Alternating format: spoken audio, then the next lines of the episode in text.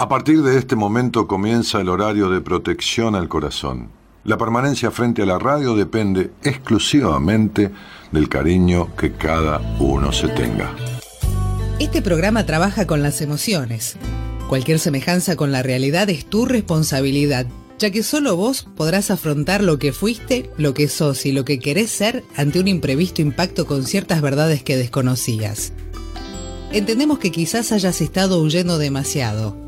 Es hora de dejar de escapar. Gracias por volar con buenas compañías. Con ustedes, Daniel Martínez. Hola, buenas noches, ¿cómo estás?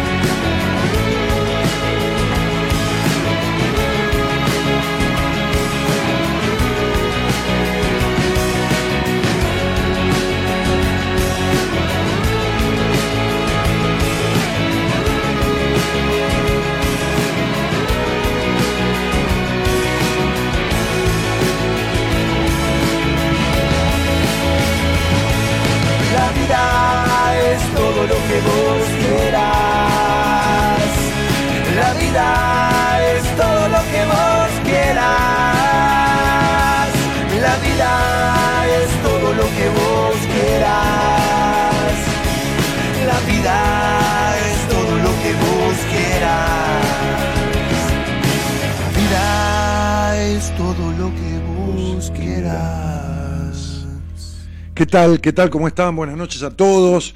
¿Cómo estamos? ¿Cómo andamos? ¿Eh? Andamos, que no es poco. ¿eh? Así que bueno. Este, la vida es todo lo que vos quieras, dice la canción, ¿no? Y en realidad pensaba yo, le pedía a, a Gonzalo este, un libro de los que yo escribí que ya le pedí como 10 veces en estos años, es el mismo libro y nunca está porque no lo traigo. es muy fácil, ¿no? Pero bueno, ¿qué vas a hacer? Esta cosa, ¿viste?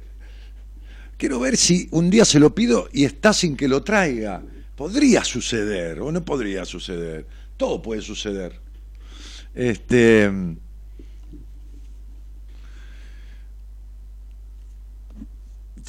recién yo estaba eh, comiendo algo con mi mujer y, una señora que es la tía de una paciente mía que fue paciente un tiempo, no muy largo, este, cuando era muy chiquita, ¿no?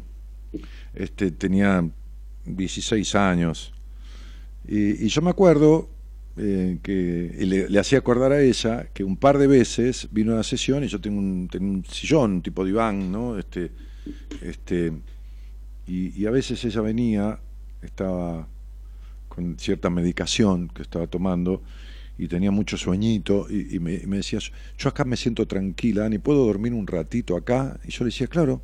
Entonces yo estaba en el escritorio, digamos, lejos de ese sector, y ella se acostaba un ratito ahí, quedaba dormida, este, unos minutos, ¿no? Por ahí 15 minutos, 20 es como que sentía paz ahí o se sentía cuidada, ¿no? Y, me, acordaba de, aquel viejo maestro que fue mi psicoanalista y me decía, esta es su hora, ¿no? Esta, esta es su hora. Utilícela lo mejor que pueda, pero no la utilice para hacer lo necesario para que yo lo apruebe, ni esto ni lo otro, porque usted tiene que ser usted. Puede venir acá, quedarse en silencio, puede hablar, puede, puede hacer que pensemos juntos sobre algo, puede enseñarme algo que yo no sepa, puede dormir si quiere recostado en ese diván. Yo hacía psicoanálisis de diván, ¿no? Este, y hoy esta chica está divina, yo estaba escuchando ahí, este, mi mujer no la conocía, yo le había contado de ella, pero no la conocía. Le había contado en la época que éramos novios con, con, con Gabriela, le había contado de esta chiquita. Y y, de esas pequeñas anécdotas de lo, de, lo, de lo no bien que estaba esta nena este, y, de lo bien que está hoy, ¿no? Ella después este, siguió y trabajó otras cosas que fueron necesarias en otro tipo de tratamiento, bueno, este, y, hoy la veía tan señorita y tan bien y tan estudiando y tan eh, teniendo un, también un, un, objetivo de un aprendizaje, otra cosa. Entonces, estábamos hablando, este, y ella decía, eh, esta chica, esta, esta mujercita, ¿no? Es una mujercita, la decisión es de uno, Dani decía, ¿no? Uno tiene que decidir. Si uno no quiere, si uno no decide, si uno no se lo propone, viene de adentro hacia afuera esto, no, no, desde la afuera no se hace nada, ¿no? Yo me acuerdo, me decía, le contaba a mi mujer, con este loco, le decía, este loco, cuando fui a la entrevista con él, salí choqueada, ¿no? Salí era un baldazo de cosas, yo salí, era chiquita, decía ella, ¿no? Claro, tenía 16 o 17, 16 y pico, qué eso. Y salí choqueada, ¿no? Y le, digo, y yo le decía a ella y a, la tía de ella, que, este, que es que la trajo en aquel momento, le decía, bueno, yo entiendo que cuando me encuentro con alguien, no importa si tiene 16, 40 o 160 años, yo tengo que decirle lo que tengo que decirle, ¿no? Y entonces pensaba yo, venía para acá en el auto, porque hacía 15 minutos estaba allá tomando algo con ella, ¿no? tomando un cafecito después de comer alguna cosita, este, ahí en una vereda este, del barrio, eh, de, un bar, de un restaurante. Este, y mm, pensaba en un libro mío que yo se lo pedía y que nunca lo traigo. Este, este, y que vamos a ver si él es tan productor que puede tener el libro sin que yo lo traiga. Este, porque yo no le traigo la música a Gerardo, pero él la tiene. ¿Por qué no traigo el libro y él no tiene el libro, Gerardo? ¿Eh? eh diez mandatos. El libro, diez mandatos. Pensaba en este libro, Diez mandatos, que es uno de los siete libros que escribí y que es el libro que más peso específico eh, literario tiene en cuanto a estas cosas que yo he escrito. el libro de más de más contenido abarcativo, digo, ¿no? Porque es un libro que está eh, un, poco, un poco inspirado, inspirado en los diez mandamientos de la religión judeocristiana, ¿no? Las tablas de, Moisés, los diez mandamientos. Este, y como, como punto de partida, entonces yo, yo arranco de los diez mandamientos para hablar de los mandatos, este, porque los mandamientos son mandatos. Eh, y, fíjense que, la palabra mandato, mandamiento, eh, eh, significa orden de un superior dado a un subalterno. Eso, eso yo explicaba ahí, ¿no? el mandato, orden de un superior dado a un inferior, a un subalterno. Y, las órdenes son órdenes, de un superior son para cumplirlas. No, no, no hay tu tía, no hay tu tía, no la tía de esta chica, sino no hay, es una frase, no hay tu tía que valga, ¿no? No, no, hay, no hay manera de. Este, y pensaba en un capítulo de, de, este, de este libro que es el no, el no, el no matar. ¿no? arranca del mandamiento de no matar. Y bueno, entonces me empiezo a hacer un montón de disquisiciones en ese capítulo, que por ahí si lo tenía acá, lo compartíamos, parte del capítulo, porque es largo, evidentemente el libro tiene 360 páginas, es muy llevadero, incluso el libro lo cerró, el último capítulo, la última parte, el cierre, lo cerró una amiga este, personal, que es una monja, eh, que como ella dijo un día que estuvo al aire conmigo, yo soy monja, pero no soy boluda, dijo, ¿no? Este, la gente se reía mucho con ella. Este, y cerró haciendo un cierre grosso, ¿no? divino, este, no desde lo religioso, eh, este, sino, sino desde el religar, no desde lo el religar, ¿no? Ligar con uno mismo, ¿no? Volver a ligar, ¿no? Porque uno se desliga de sí mismo, religar es, ¿no? Entonces, eh, y yo hablaba de estas cuestiones, ¿no? Del no matar. Eh, una cuestión lógica que cualquier individuo que no esté loco tiene la conciencia de que no debe matar a otro, ¿no? Es decir, sabe que es un acto eh, quebrantando una ley, no una ley penal del gobierno que de, turno del país que sea, sino una ley humana, ¿no? Quitarle la vida a alguien. Pero claro, eh, te, imaginarás conociéndome que yo no me quedé ahí, porque del no matar me fui a, una de las fases. La vida es lo que uno quiere, porque dentro de la vida, de, ciertas etapas de la vida, inexorablemente está la muerte. Y uno puede elegir cómo vivir, pero también puede elegir morir. Entonces, eh, tenía yo acá, en, los apuntes que tengo acá en el cuaderno todo más, algo que en algún momento había recortado, y que hablo en ese capítulo del libro del suicidio. Pero van a ver, eh, fíjense alguna consideración ¿no? que yo tomo de, lo empírico, de lo estadístico, de la Organización Mundial de la Salud, que en el mundo hay por año más muertes por suicidio que por asesinato. Fíjense que en Argentina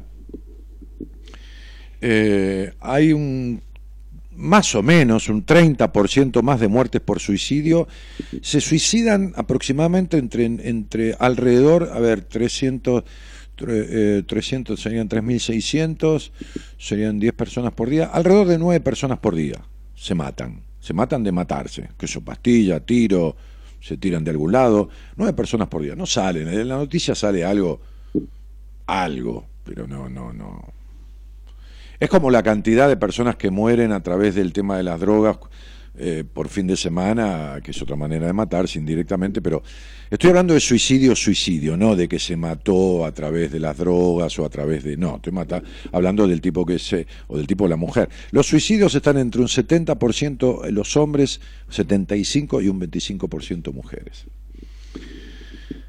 Eh, y las formas, bueno, qué es eso, pastilla, gas, soga, tiro, etcétera, etcétera.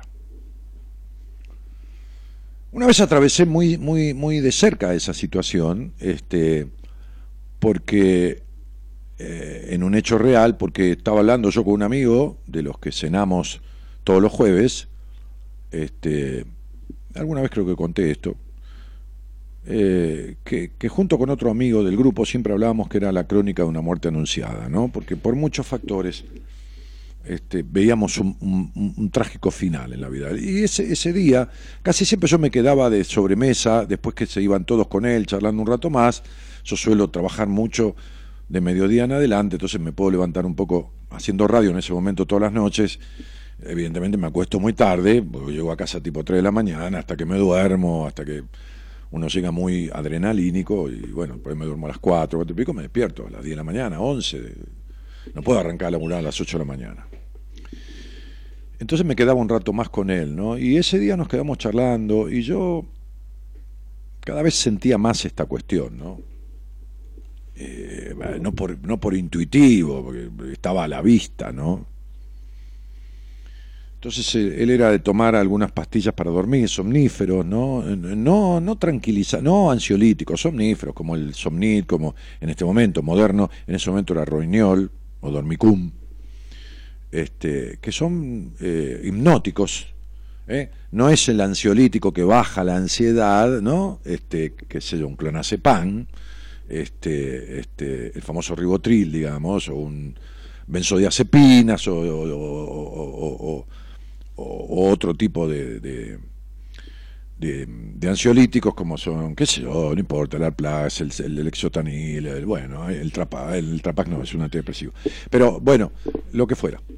Los hipnóticos son, otra cosa, toman el nervio hipnótico, no es que te bajan la ansiedad, eh, trabajan sobre el sistema nervioso central en el nervio hipnótico y te toman ahí y te cierran y te sostienen cerrado, dormís, dormís profundo, 6, 7 horas y termina el efecto de la pastilla y te despertás. Y dormís muy profundo porque yo he tomado, he tomado un, tiempito corto cuando yo tenía aquellos terribles ataques de pánico. Eh, eh, mi, terapeuta, que era psiquiatra a la vez, este, me dijo, mire, vamos a tomar una pastillita para que pueda descansar, pues yo necesito que usted baje la ansiedad, esté descansado, venía a terapia, que esto, que lo otro, como hago yo con algunos pacientes, ¿no? Que en vez de estar sufriendo, una paciente tiene terrible ataque de pánico y le insistí que, tome este, lo que tiene que tomar, este, no porque yo se lo medique, por supuesto, porque me un psiquiatra, este, un poco sertralina o alguna otra cuestión. Eh, pero, pero, eh, o sea, un ansiolítico, un poco de un antidepresivo, bueno, cuestiones que se dan en, estas eh, afectaciones o patologías. Este, y él tomaba en aquel momento eh, aquello, eh, no estaba el Somnic, que es bastante más evolucionado, toma, y solía tomar whisky. Y vos podés tomar un, un, una benzodiazepina, podés tomar una, eh, este tipo de, de, ansiolíticos con un poco de alcohol, si tomas un vaso de vino o dos, o, o medio whisky, te potencia el efecto de la medicación. O sea, si vos tomás qué sé yo, 0,5 miligramos de, de, clonazepam y tomas un medio whisky, es como si tomaras el doble o el 50% más. Te potencia un poco el efecto de la medicación. Pero cuando vos tomás un hipnótico, como ser este, este roñol, dormicún, somnit, somnit o, bueno, lo que fuera, que ya no es un ansiolítico, mezclado con alcohol, es peligroso, riesgo, sobre todo con cantidad de alcohol. Porque no es que te dormís un poco más o te da un efecto que te baja mucho la ansiedad, sino que te puede alterar el estado de conciencia. Y mi amigo, después que terminamos de charlar esa noche y que estaba muy bastante controvertido, porque me dijo una frase terrible, me dijo, no puedo hacer que los demás sean como yo quiero que sean, y yo le dije, no lo vas a lograr nunca, ¿no? Evidentemente, ¿no? En la, charla que teníamos, que, que, ya veníamos conversando hacía varias semanas sobre este tema, yo no lo veía bien. Él no quería ir al médico psiquiatra, se tomaba por su cuenta. Esa noche se pegó un tiro. Y cuando a mí mis amigos me despertaron, yo lo dejé a las 4 de la mañana, a las 3 y media, él se pegó un tiro a las 6 de la mañana cuando me despertaron, o me desperté mejor y vi el teléfono y me, me habían llamado dos o tres, ya presumí algo, olí que algo había pasado, porque es raro que me llamen a la, mañana, a esa hora. Cuando me uno me dijo, tal se mató. A mí me dio una connotación de tristeza, pero no me conmovió, es decir, no me moví con la noticia, porque es como si hubiera sabido que algo de esto iba a pasar, pero no de intuitivo, ni de brujo, ni de nada, viendo la realidad. Entonces, en ese capítulo del libro, eh, yo hago notar esto. Hay más muertes en el mundo por suicidios que por asesinatos. Y en Argentina mismo, más o menos los suicidios son tres mil y pico por año y los asesinatos son un 20% menos. Hay más muertes por suicidios en Argentina que en Y hay muchos países de mucho bienestar en donde la gente se suicida. En Japón tuvieron que parar esto porque era tan perfecta la vida ordenada de los, sobre todo de la gente jubilada que tenía todo previsto, los jubilados, igual que acá. Este, este, todo ordenado, todo esto, todo lo otro, que no tenía un carajo que hacer en la vida, se suicidaban. Había muchos suicidios. Nosotros tenemos una tasa alta de suicidio entre gente de 25 y 40 años. Aumentado en los últimos años. Esto es estadística pura, no lo estoy inventando yo, ni es un dato que yo recojo de una realidad parcial. Es esto, ¿no? La muerte por suicidio se investiga, ¿no? Se hace un expediente, se sabe si suicidio, si no, si esto, si lo otro, está todo documentado. Entonces, digo, hay muchos mitos a través de la cosa del suicida. Eh, fíjense que cada 20 personas que intentan suicidarse, uno lo logra. ¿no? Hay muchas personas que dicen, no, el que se quiere suicidar de verdad nunca lo dice. No, esto es mentira. Hay gente que dice, me mato, tengo ganas de matarme, ¿no? Yo hablaba el otro día con un conocido que me dice, varias veces pensé que la muerte era una solución. A veces yo cuando estaba con ataque de pánico fantaseé con el hecho de decir, me pego un tiro y se terminó, ¿no? Este, y se acabó la mierda esto. Fíjese que el suicida, este, cuando logra su cometido, no tiene claro mucho entre la vida y la muerte, porque hay una fantasía, se omnubila de tal manera, está en tan estado de omnubilación, sin que tome ningún somnífero ni nada, en tal estado de enajenación que es como si matándose tuviera la fantasía de matar el problema, o de matar a quien quiere matar, qué sé yo, a la madre, al padre, a la novia, al amante, al amante, al novio, no importa, a lo que fuera, como matar al otro dentro de uno, ¿se entiende? Pero se mata él mismo. Entonces yo en ese capítulo del libro hablaba de qué loco que en el mundo hay más gente que se mata que gente muerta porque otro lo mata por, por, por, asesinato. No hablo de guerras o de eso, ¿no? ni, ni de enfermedades, lógicamente. Pero hay más gente que se mata, de verdad, se mata que la que es matada. Y miren que hay robos y asesinatos en el mundo. Entonces yo en ese capítulo hacía una disquisición sobre qué infinitésima eh, mínima es la cantidad de gente que se suicida, a pesar que son más que los asesinados, comparado con los que, los que se suicidan emocionalmente, con los que viven muertos, con los muertos vivos, con los que viven en la desidia de la vida, en la desaprensión, en la desconsideración por sí mismos, en el maltrato a sí mismo, a través de sí mismo o de terceros, permitiéndose ser maltratados. El maltrato de la pareja, hoy leía un artículo científico también, deja o, de los padres, el maltrato directamente, no digo solo golpes, el maltrato deja huellas que son dificilísimas de borrar, que dejan afectaciones que en el individuo después generan cosas que son muy difíciles de borrar sean golpes o el maltrato psicológico emocional. Pero estas son las maneras que tiene uno de maltratarse. Porque uno puede hacerse daño por sí mismo, como digo siempre, martillarse un dedo o pedirle a otro que le dé un martillazo en el dedo. Es decir, producirse sufrimiento a sí mismo, qué sé yo, tener ganas de tomar agua y no tomar por cinco días, no sé, para castigarse, o dormir con piedras, como hacía... Me acuerdo que en el colegio nos enseñaban la historia, yo me eduqué con los curas, Santo Domingo Sabio, que se ponía piedras para que su sueño no fuera tan relajado para ofrecerle el sacrificio al Señor, qué sé yo. Entonces uno puede ponerse piedras para, para interferir en su sueño o puede tener a alguien al lado que le cague el buen descanso. Entonces uno se hace daño por sí mismo o a través de otro, ¿no? Hoy le decía a la esposa de un paciente, le decía, este, este, ustedes no saben lo que es el amor, porque el amor no es sufrimiento. Esta cosa es decir, lo amo, ¿por qué? Porque sufro, la amo. ¿Por qué, che? No, porque sufro. ¿Qué mierda va a ser? Eso no es amor, no es un carajo. El amor sufrido es sufrimiento, el amor, estar loco de amor es estar loco, ¿no? Este, este, el amor prohibido es una prohibición. ¿De qué amor me estás hablando? ¿Entendés? Es una cosa que los humanos somos un fenómeno, ¿no? Este, qué, divino, ¿no? Este, El pingüino y la pingüina se aman, que se enyuntan esto y lo otro, y, mientras la pingüina va a morfar, el pingüino macho cuida al, bebé pingüino, ¿no? Y, después este se va a casar también, ahí se mete en el mar, allá en el sur, y va a casar, y la pingüina hembra se, encarga de la cría, entonces todos se juntan y protegen y, y se alimentan cada uno a su turno y se ocupan del niño, qué sé yo. Bien, por ahí se pelean y discuten, viste, dan unos picotazos, pero no pierden el objetivo. Las personas se suicidan sin matarse, se suicidan sin quitarse la vida. ¿Saben la cantidad de millones, de cientos de millones en el mundo que se están suicidando, no quitándose la vida, sino cagándose la vida? Son infinidad.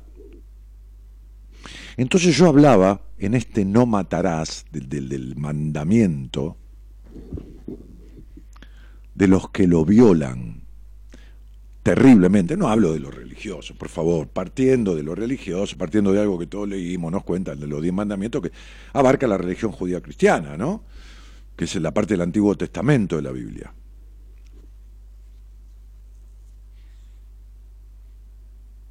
Entonces, yo decía, si bien es alarmante que haya más gente en el mundo que se mata que los que son matados por otros, y son un millón por año, y son 10 por día en Argentina, 9 por día, fíjense, ¿no? Mucha gente dice, qué loco, ¿no? Qué raro. Va. ¿Cuántos, no decenas, cientos de millones de los miles de millones en el mundo que hay, cientos de millones, si no mil o dos mil millones, están muertos en vida? Siendo desconsiderados con sí mismos, prohibiéndose el disfrute. Hoy hablé con una mujer de una entrevista que, ah, resistente a entregar esa cabeza, le dije, vos sos una desconfiada, que esto que y le empecé a hablar y me, iba de, a cuenta gota me iba tirando las cosas, ¿no? Y entonces es un hogar gris, encerrado, donde nadie disfruta de nada, ni ella, ni el marido, ni los hijos, ni la puta madre que lo parió. Y digo, y esto es morirse en vida. La vida, el único sentido de la vida es disfrutar. No que lo único que hay que hacer en la vida es disfrutar. No, la responsabilidad en la vida tiene por objeto la libertad. Si no, qué mierda. Si no, sos un buey. El buey come y al otro día lo agarran, le enganchan el arado, por decir, no había máquinas, pero vamos a decir, tipo le pone el arado, empuja, ara, empuja el buey ¿no? Siete, ocho, diez horas varándola, va tirando el arado que, que abre la tierra para plantar la semilla y, a la mierda con el buey, le sacan el arado, ya está harto, cansado, va a dormir, morfa ahí y al otro día hace lo mismo. No sale de joda el buey. No se va al cine y come pochoclo, tampoco va a bailar salsa, no me imagino un buey bailando salsa, ni haciendo una clase de teatro, ni jugando bowling, ni, ni dominó, ni póker, ¿no?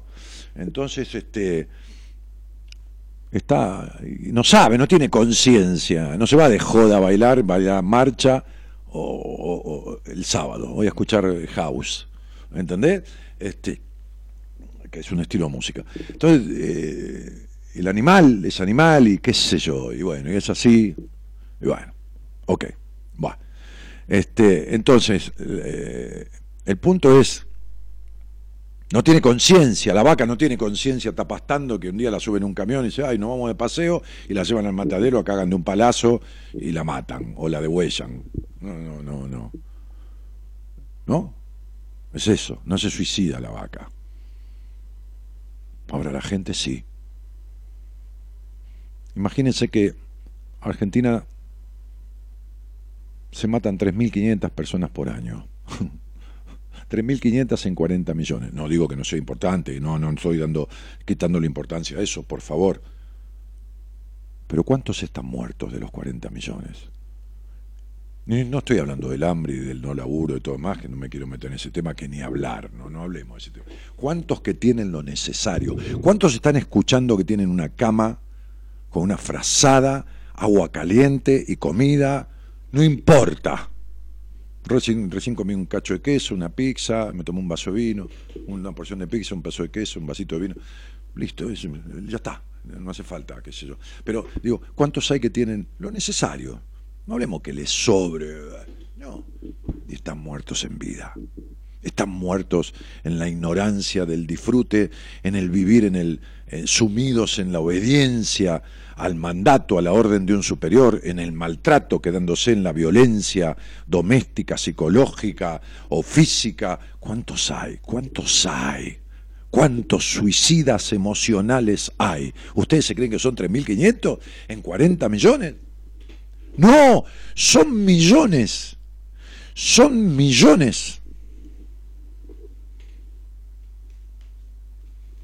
Millones que tienen culpa por tomarse un helado. Atendí a una paciente de 30 años que es una profesional, que jamás en su reputísima vida se sentó en un bar a tomar un cortado.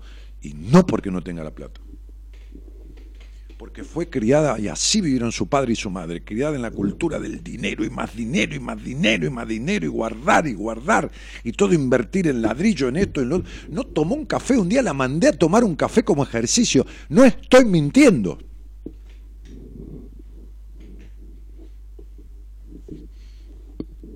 Está de alta, se hizo un viaje a Brasil, se separó, tiene un trabajo que gana el doble de lo que ganaba, se alquiló su departamento, se fue del pueblo donde vivía, olvídate, pero y 31 años de la vida totalmente perdido, vos te diré que la vida es esfuerzo, no dedicación, que está muy bien, esfuerzo, sacrificio, ahorro y cero disfrute. Che, loco, están todos locos, culpa por disfrutar, culpa por qué sé yo, no sé, gano 50 mil pesos o 40 mil o 35 mil, no sé, me sobraron 3 mil pesos. Me voy a, me voy a mirar una película, comer un pochoclo, me, voy a una clase de teatro por semana. No sé, qué sé yo, de lo que, de lo que cada uno pueda. Millones son los suicidas emocionales. Millones son los muertos vivos. Como dice la canción de Fito Páez. Millones son los que se lastiman a sí mismos en la prohibición, en la castración, en el impedimento, en, en la culpa.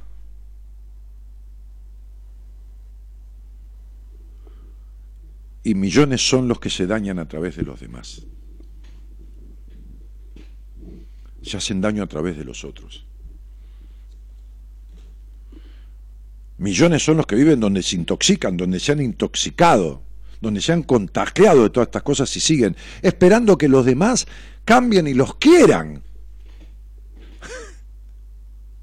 ¿Cuánto esperás sentado en un bar el sándwich de mortadela que pediste? ¿Cuánto lo esperás? Si pasa una hora y el mozo no te lo trae, se lo pediste cuatro veces, ¿seguís esperando o te vas a la mierda y no volvés nunca más? Por un sándwich de mortadela, ni eso esperás.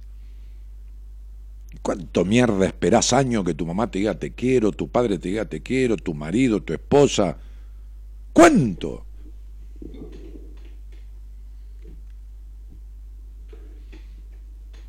¿Cuánto vas a, una pizzería? Le dices al mozo, me trae una pizza margarita, qué sé yo, una napolitana. Y el mozo dice, no, no, no, no coma napolitana. No coma, porque no, porque el tomate, vio, qué sé yo, cualquier cosa, lo que se te ocurre. ¿Qué mierda se mete el mozo a decirte lo que tenés que comer o no?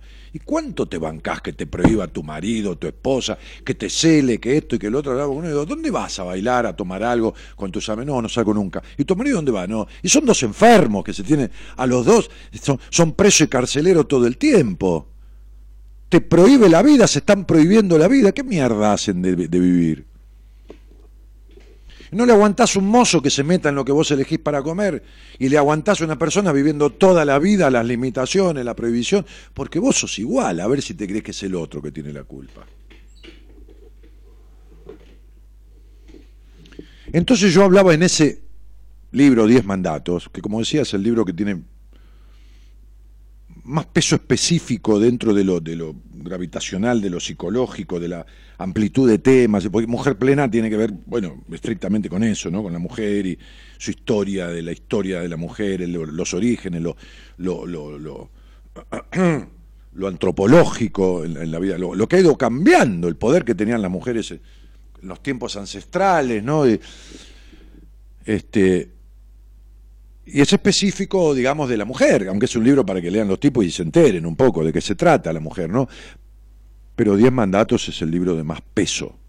Y, eh, de hecho, es casi el doble de, la cantidad de hojas de los, de los otros libros. Y yo arranco de un mandamiento, es decir, de las órdenes implicadas a través de lo religioso, que es lo mismo que padres y madres o gente de crianza puede instaurar por ignorancia, no digo de la religión, sino los mandatos que violan la esencia del otro, corrompen la esencia, y, termino con todas las reflexiones desarmando esos mandatos y generándole al lector un mandato propio que bajo la comprensión de todo el desarrollo del tema establezca un mandato propio, que yo le sugiero al final. Entonces, tu mandato podría ser de ahora en adelante, con respecto a este tema, ¿no? de los 10 capítulos que el libro tiene, tal.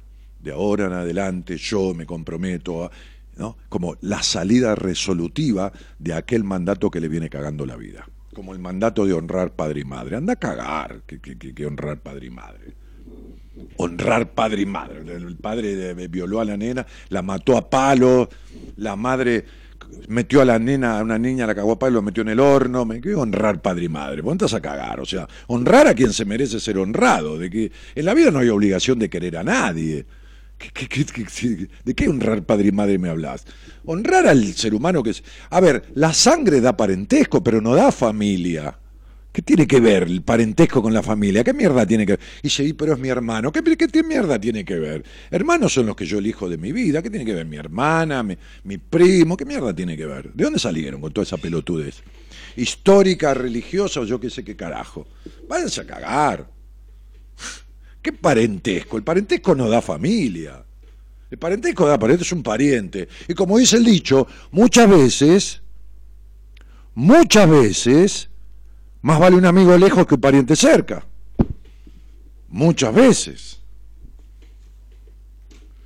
No voy a hablar de los mitos del suicidio, de que el suicidio anuncia, de que todo suicida es esto, que todo suicidio es valiente, todos los mitos que hay de esa cuestión, porque no voy a entrar en, en, todos esos detalles que podemos hablar dos horas. Pero sí se me ocurría esto, ¿no? Por esta chiquita bueno, chiquita no, ya es una mujercita, tiene 22 años, cumplí 23, que recién estamos tomando algo, ¿no? Yo me despedí, es que te quiero mucho, este pendeja le digo, me dice yo también, Dani. Este, y tuvimos poquitas sesiones, ¿no? Pero fue un trabajo mío de contención inicial, ¿no? Este, es una menor de edad, hay temas que no se pueden laburar, entonces, bueno, fue un trabajo de contención inicial. Pero, pero este, yo hacía 6, 7 años que no la veía. Em, este, este, y la miraba, desde donde venía y desde, aspectos jodidos que tuvo de su crianza y, cómo está y todo lo demás, y decía, es una decisión de uno, Dani me decía, es una decisión de uno, ¿no? Y, Gaby cuando no fuimos, ¿no? que la despedimos a las dos, a la tía, a la sobrina, me dijo ahí en la esquina, porque se iba para casa y yo me venía para la radio, me dijo, esta piba es un avión, tiene una cabeza de puta madre, Gabriela, que es más bruja, que perceptiva, me, estuvo un rato, porque estuvo atendiendo hasta tarde y me dijo, esta piba es vuela, ¿no? Gabriela no la conocía, y es tal cual. Y entonces sale el que quiere, porque el que quiere puede, ¿no?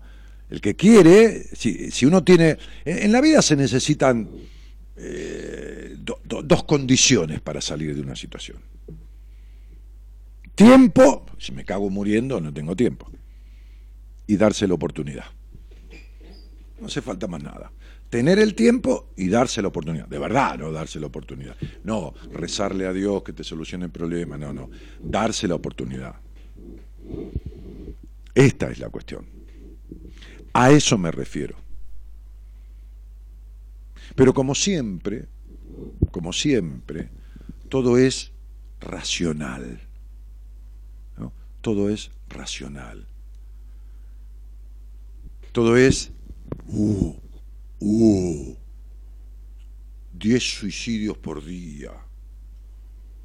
Uh, tal cosa, ¿no? Entonces, una alarma de esto, de lo otro, quilombo, porque qué sé yo, tal cosa. Eh, y, todo lo demás está tapado, todo lo demás es luz de gas, un, un manto de sombra, ¿no? Olvídate. O sea, cada 100 personas hay dos psicópatas. Cada 100 hay dos psicópatas. Esos psicópatas viven con gente, viven con la esposa, con la novia, con esto, con lo otro. ¿Qué? ¿No? Entonces vos fijate, saca la cuenta cuántos psicópatas hay en el país y cuántas mujeres o hombres, porque hay tipos golpeados, de hecho yo el otro día atendí a uno, golpeado por la mujer, ¿no? No golpeado una vez que le dio un cachetazo, no, no, no, maltratado de golpe, de esto, de insulto, todo el tiempo. Este, es una mina, es una psicópata, este, este, este, y y esa, y esa, y esas cuestiones no son atendidas, no, no hay una política de prevención al vínculo con un psicópata, ¿no? Es decir, educación al respecto, ¿no? Educación sexual, ¿no? Educa Nada, ¿qué mierda va a haber? Entonces, educación para los que están muertos en vida, ¿no? Instrucciones, ¿no? Para los que están muertos en Manual de ¿no? Manual de, no, manual de matemática, metieron en el culo manual de matemática, qué sé yo, qué sé yo. Hay tantas materias al pedo en las carreras, tantas materias al pedo, al pedo, que tenemos sistema de estudio del año de la escarapela, qué sé yo, la escarapela, la escarapela de la bandera que Belgrano creó. No creó una mierda porque son los colores de la Casa de Borbón de España. Los tomó de allá, esto y lo otro. Bueno, está bien, Belgrano fue un tipo de la puta que lo parió, un prócer, pero no creó nada. Ni, los colores del cielo, ni tres carajos. Toda esta cosa idílica, de, de cosa de, nuestro país. No, este país, todo el mundo dice este país como si fuera de, otro. No, le corresponde. ¿De qué, de qué es este país? Nuestro país. No, no. Uh, San Martín, eh, no, Sarmiento, que nunca faltó clase. Semejantes pelotudes, San Martín, que no, remedios de escalada, pero no a cagar, eran personas, tenían un millón de cuestiones y un millón de defectos, tuvieron amantes, esto, lo otro, ¿de qué me están hablando? No, somos, inventamos, oh, inventamos la virome, el colectivo, tenemos la avenida más ancha del mundo, eh, la tenemos más grande que todo, che, loco, eh, fiera. Eh, amigo. Amigo, ¿entendés? ¿De qué me estás hablando? No, boludos universales, estamos en el orto del mundo. ¿Qué carajo te cree que te da pelota? ¿Qué mierda te crees que va a interceder el Papa, la reputa madre que te parió? Le dice a los deudores, a los acreedores, che, denle una mano a estos muchachos. ¿Qué carajo le importa a los fondos buitres, a nosotros que el Papa te va a dar una mano? Le chupa un huevo el Papa. Están en pedo, tiene un pedo. Pero le pasa que la gente se lo cree, ¿entendés? Están totalmente en pedo. Bueno, este es el suicidio emocional, ¿entendés? Es como el que se queda con un psicópata que te promete dice, no, me equivoqué, te lo juro, disculpame la próxima vez. No, tenés razón, se arrodilla de horror, a los tres días la caga trompada. O al revés. Es lo mismo. No, no, yo sé que en el fondo es buena, mi mamá, mi papá, me pegan porque, qué sé yo, algún día se le va a pasar, me quedo a cuidarla, algún día me va a decir que me quiere, esto es lo que subyace en el inconsciente. No, y se suicida. Listo, está claro. Digo, me explico, no es que ustedes sean boludos, boludo no tiene nada, ¿eh? No, no, porque hay gente que dice, nada, que escucha a este tipo son todos boludos. No, de boludo no tiene nada, la gente está escuchando. Está haciendo un esfuerzo por escuchar, por tratar de descubrir cosas que yo tampoco soy Colón, no soy el descubridor de las almas, ¿viste? Pero alguna idea tengo y alguno, ¿viste? Toma de acá como yo tomo de otro lado y aprendo de otro lado también.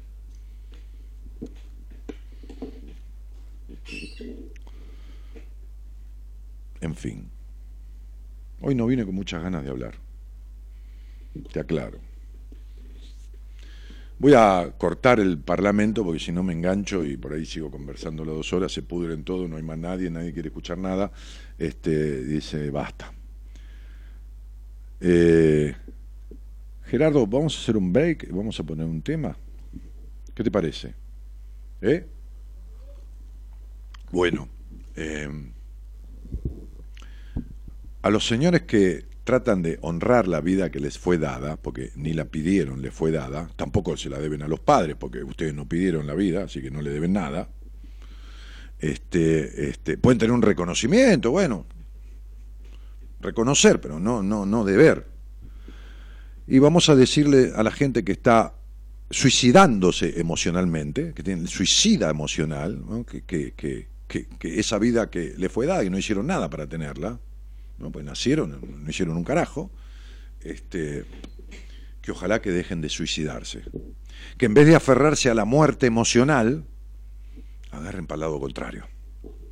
Se los deseo de tu corazón, de verdad, en serio lo digo, ¿eh? no es demagogia, ¿eh? se lo deseo de tu corazón. Buenas noches a todos y gracias por estar. Te invitamos a viajar con nosotros con un destino en común. Descubrir lo que te está haciendo mal. De 0 a 2, Buenas Compañías, con Daniel Martínez. Sé lo que sentís cuando el miedo es la cuerda que te ata de pies y manos. No me digas más que la vida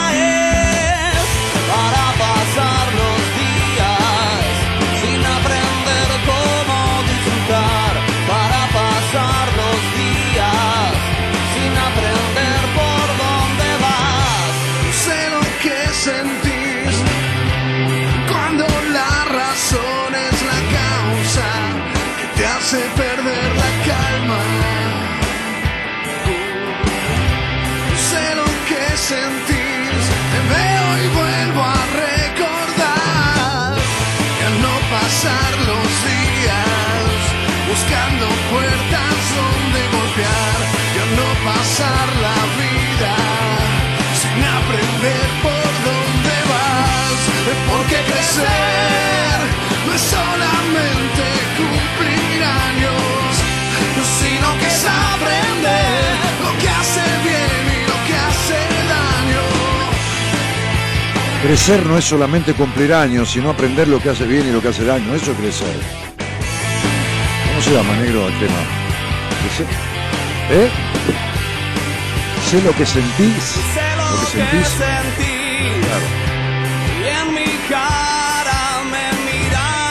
Ah, Hereford. No, no, no, no. Hemos pasado de un tema de Hereford. Sí. Hereford es una raza. Eh, sí, sí, una raza vacuna. No de vacuna, sino de vaca. Y toros.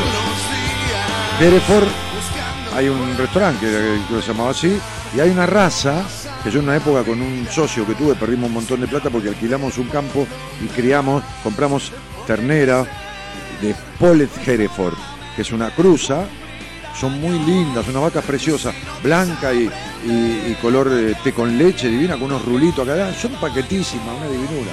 Perdimos un montón de plata.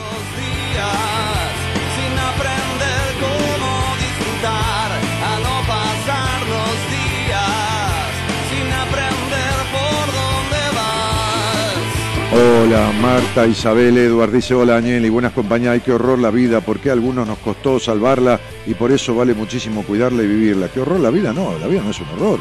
Vos harás de la vida un horror. ¿Por qué es un horror la vida? ¿Quién dijo que es un horror? En todo caso, es un error la manera de vivirla, pero no, no tiene por qué ser un horror. Digo, ¿no? Este, tampoco es un paraíso, pero eh, no es ninguna de las dos cosas, ¿no? Tremendo hoy, gracias, dice Argañarás Luis. Este, Mirta Pensado Suárez dice, ahí dentro de esos millones estoy yo, pero muy pronto desaparezco de ese lugar. Empecé a mi modo y después del registro acásico que hice, habrás hecho con Gaby, no, no sé. Y por tu sugerencia, trabajando con excelente compañía, comenzaré a vivir. Bueno, mira, la mejor compañía del mundo tiene que ser vos. El otro es un guía. El terapeuta es un guía. No es... La compañía sos vos, con quien estás todo el tiempo es con vos, Mirta. El otro te tiene que enseñar a acompañarte de manera coherente, pero vos tenés que ser tu mejor compañía. No tiene que haber nadie mejor en el mundo para uno que uno mismo. Nadie. ¿Está? Después el otro puede complementar, no suplementar, complementar. Terapeuta, pareja, amigo, esto está todo bien. ¿eh? Bueno, eh, no la cortes, Dani. Ah, que, ah, porque no cortes la charla. No la cortes, me encanta, dice Analía. Paula dice, súper interesante, nadie se duerme, Dani. Siempre sos una buena compañía, dice Coco Cabrera. Nerina Ciuro dice, más claro, chale agua. Eh, Laura Figueroa dice, hola Dani, te saludo de Jujuy. Bueno, Laurita. Violeta Calvo dice, te amo Dani, sos un genio. Eh, Cristina dice, hola Dani, querido y oyentes. María Cáceres dice, hola. Es verdad, dice Jimé Rodríguez. Eh, Marianela dice, yo como tonta aún me siento dolida por sus desplantes que son desde siempre y lo hace con todo el mundo que la ayuda. Y que pero yo no ayudo a quien no se ayuda, que voy a estar, ni, ni quien... A ver, el amor es un acto de conveniencia, yo, no de conveniencia de plata, estoy con quien me conviene, porque viene con mis deseos, con, con mis objetivos, que yo con los objetivos de ella o de él, de mis amigos. ¿Qué mierda voy a estar? Hola, ¿qué tal? ¿Cómo están? Vengo acá, che, ¿juegan al truco? No, acá no jugamos al truco, rezamos después de comer todo. Bueno, váyanse al carajo. Me voy a jugar donde juegan al truco. Yo, que se junten los que rezan después de comer. Yo voy a comer con mis amigos, jugamos al truco. Entonces, eso es un acto de conveniencia. Pero no de conveniencia, de, ¿se entiende, no? Entonces, ¿qué voy a estar con él? No, porque maltrata a todos y todo. Pero que se vaya la reputísima madre que lo parió, que la parió. Que me voy a quedar que me maltrate. Vos, Natalia, o no, no sé qué. Dani, ¿pueden poner el link del libro en el muro? ¿Qué link? Porque no se puede entrar por desde el celular, no sé, no sé, no sé desde la compu. ¿Qué link? ¿Qué link? Ah, del libro de 10 mandatos.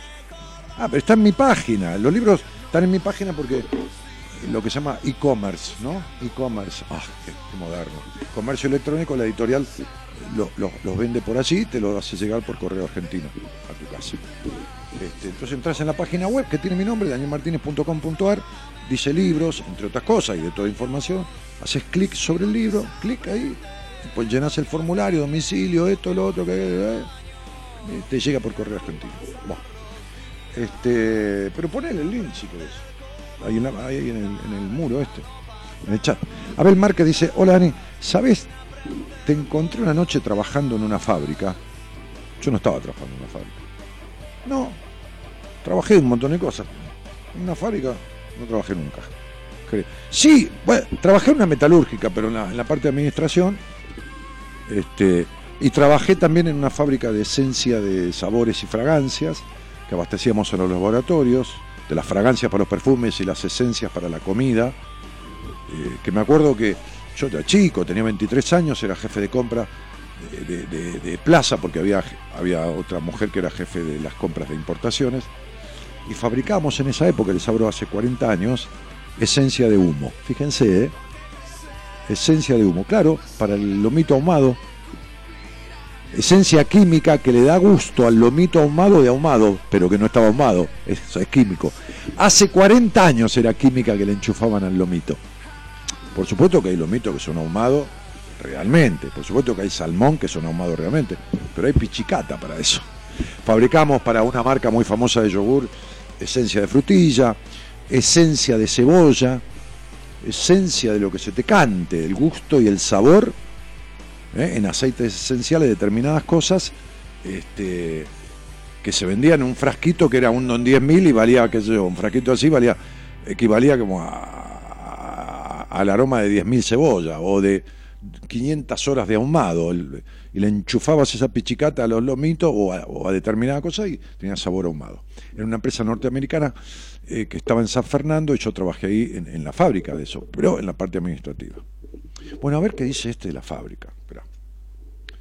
Dice, este, en épocas de Radio del Plata, eh, tengo tus libros y hice ya unos tres años, hace ya unos tres años cambié de trabajo. Ah, él trabajaba en la fábrica y te sigo eligiendo en mis noches. Sos un crack, dice, gracias, pibe. Abrazo desde Tupungato, Mendoza. Abel. Bueno, Abelito, un abrazo grande. Mira, Abel se llamaba un amigo mío. Marianela dice, ah, ya leí.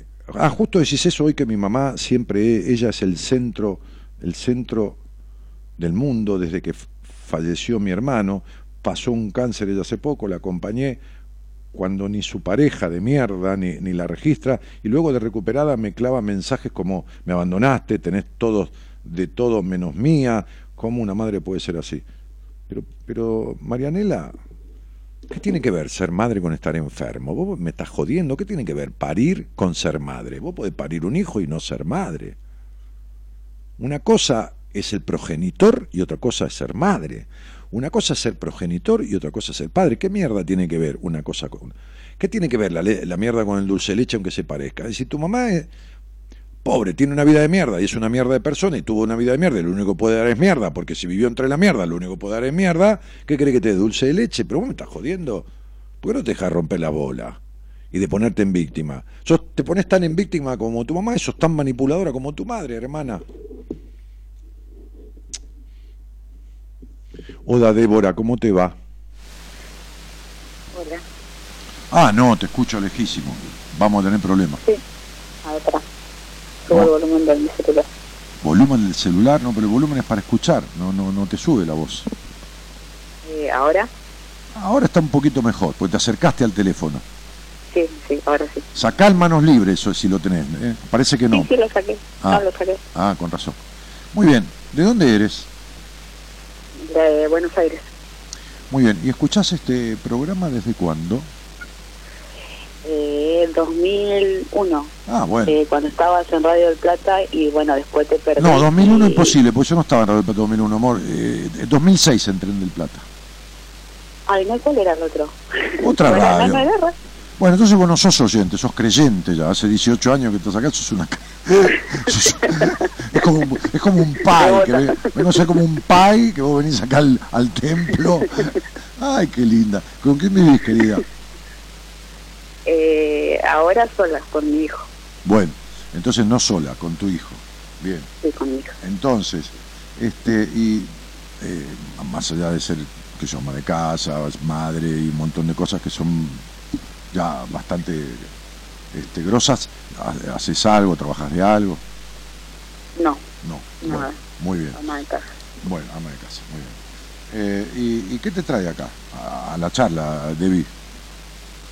Eh, me perdí el, la apertura, pero sí eh, llegué a pasar, bueno, de que estaban hablando de, los mandatos. Lo de eh, honrar al padre y a la madre. No, no, la apertura tiene que ver con un montón de cosas, que no tiene por qué tener que ver con lo que vas a conversar vos, vos venís a hablar de lo que quieras conmigo, que tenga que ver con este programa, lógico, pero la apertura hablé de un montón de cosas, entre ellas el suicidio emocional, justamente lo que vos vivís, el que vive muerto en vida, como vos. Sí. Exactamente igual, mira, estoy mirando tu nombre. De lo, que no, de lo que no escuchaste nada, es exactamente de lo que hablé y tiene que ver con vos. ¿Viste el vacío existencial que tenés? Esta sensación de estar muerta en vida. ¿Viste que tenés como la sensación que tenés 40 años, porque te parece que tuvieras 178 mil? Sí. Bueno, eso hablé. Del que elige estar muerto en vida en vez de pegarse un tiro, que no tiene que, no tenés que pegarte un tiro. Hablaba de que se suicida un millón de personas en el mundo por año y que Argentina tiene más suicidios que muertes por asesinato. Es decir, más o menos 10 personas por día. Son tres mil y pico por año. Y yo decía, ¿cuántos millones en Argentina viven muertos aunque no se maten? Y vos sos una. Qué- qué coincidencia, ¿no? que no es ninguna casualidad. Entonces ahora que vos venías a hablar de otra cosa, ya te cagué la conversación, fíjate, ¿no? Porque vos venías a hablar de otra cosa, totalmente de otra cosa. Pero vos te metiste, viste que yo no te llamé, te metiste en que no hablé la apertura, no esto, no, y yo ya, viste, te la tuve que explicar. Cuando te la expliqué, miré tu nombre, el segundo nombre, y ya me alcanzó. Ahora, viste, a esta hora estamos los dos bastante grandes, y yo viejo inclusive. Va, viejo no, adulto mayor, como para que nos estemos mintiendo, Debbie. Así que decime de verdad, cielito, ¿de qué Sí. me venías a hablar? Decime la verdad, aunque sea de problemas de jardín de infante, ¿de qué me venías a hablar? Dale, no, se, no seas jodida. No soy jodida. Eh, de mi crisis existencial. Ey, habla, habla fuerte. De mi crisis existencial. Ah, mira Eh. vos. Venías a hablar de lo que yo te hablé. Eh, bueno, me separé hace tres meses. Tres noches. Sí. ¿Después de cuántos tres años? 18. No, Debbie, mirá, eh, si no hablas cerca mi teléfono y alto, te tengo, te tengo que cortar. Porque Eh, me dice el operador que no se, 18 me dice el operador que no se escucha. ¿Cuántos años? 18. Muy bien. ¿Por qué te separaste? Em, porque ya no lo quería. Eh, Ajá. ¿Y por qué no lo querías? mm, no sé, o sea, eh, se fue apagando todo. Ah, bueno, bárbaro.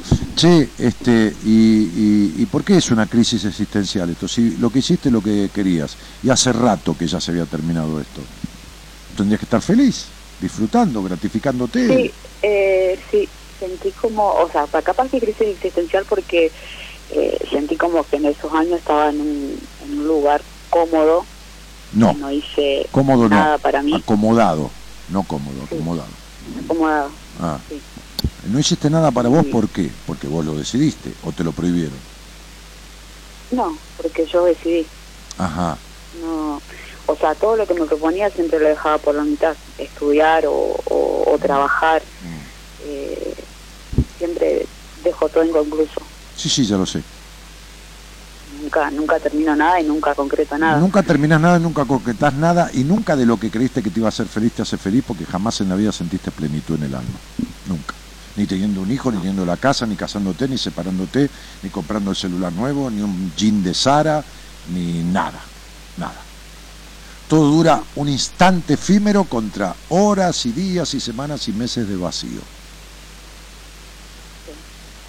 No, no escuché. ¿Sí o no? Sí.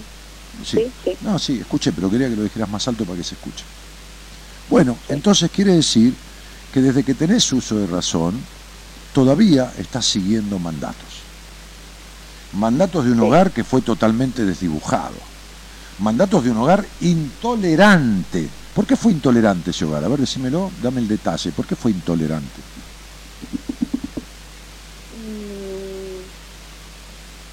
Porque, o sea, lo mismo que viví yo también siempre lo vi viendo a mi mamá, eh, que no era plena, que vivía una vida frustrada con un tipo que no quería.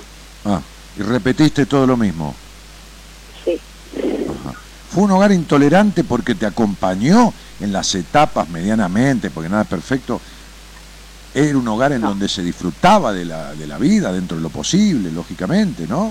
Con lo que hubiera, feste- festejaba la vida. Era un hogar con una madre alegre, un padre o padrastro, tipo, digamos que. O era un hogar gris, de gente infeliz. no. Era un hogar Era- libre. Era un hogar, infeliz. Claro, era un hogar sanamente libre, sanamente digo, ¿no? No, no, no, no promiscuo, no, no, no, no, igual cada uno como más le guste, pero o era un hogar restrictivo, castrador, que cre- creaba complejo de puta, eh, Sí, así tal cual. sí, no, pero te lo estoy diciendo porque vos tenés un problema con ese tema también, que todavía tampoco, tenés 40 años, ¿sabés? Todavía tenés 40 años y rige la vida el hogar en el que naciste tu vida. Hasta tu intimidad la rige el hogar en el, con el que naciste. Sí. También es a media, también o es a, me- a medias tu sexualidad, también es a medias, ¿entendés esto? Sí. Bueno, ¿y entonces qué querés? Quiere decir que, ¿quiénes no terminan nada? Los chicos. ¿Quiénes tienen una sexualidad a media? Y los chicos. ¿Quiénes son curiosos y te tienen que meter la curiosidad en el traste porque no los dejan salir? Como sos vos, curiosa totalmente. Los chicos. ¿Quiénes quieren hacer todo lo que el otro espera para que lo quieran porque tienen miedo que lo echen? Los chicos. Ese sos vos. No tuviste un carajo de infancia, porque fue una infancia bastante esforzada, sobreadaptada, creciendo antes de tiempo. No supiste lo que era naturalmente una sana libertad, dentro de la lógica en la infancia, en la adolescencia, y tampoco lo sabes de grande. Porque te das la misma vida que te dieron.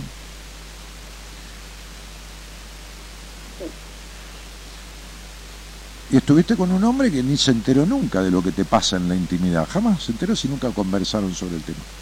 Como se debe. No. Claro, por supuesto. Desde ya.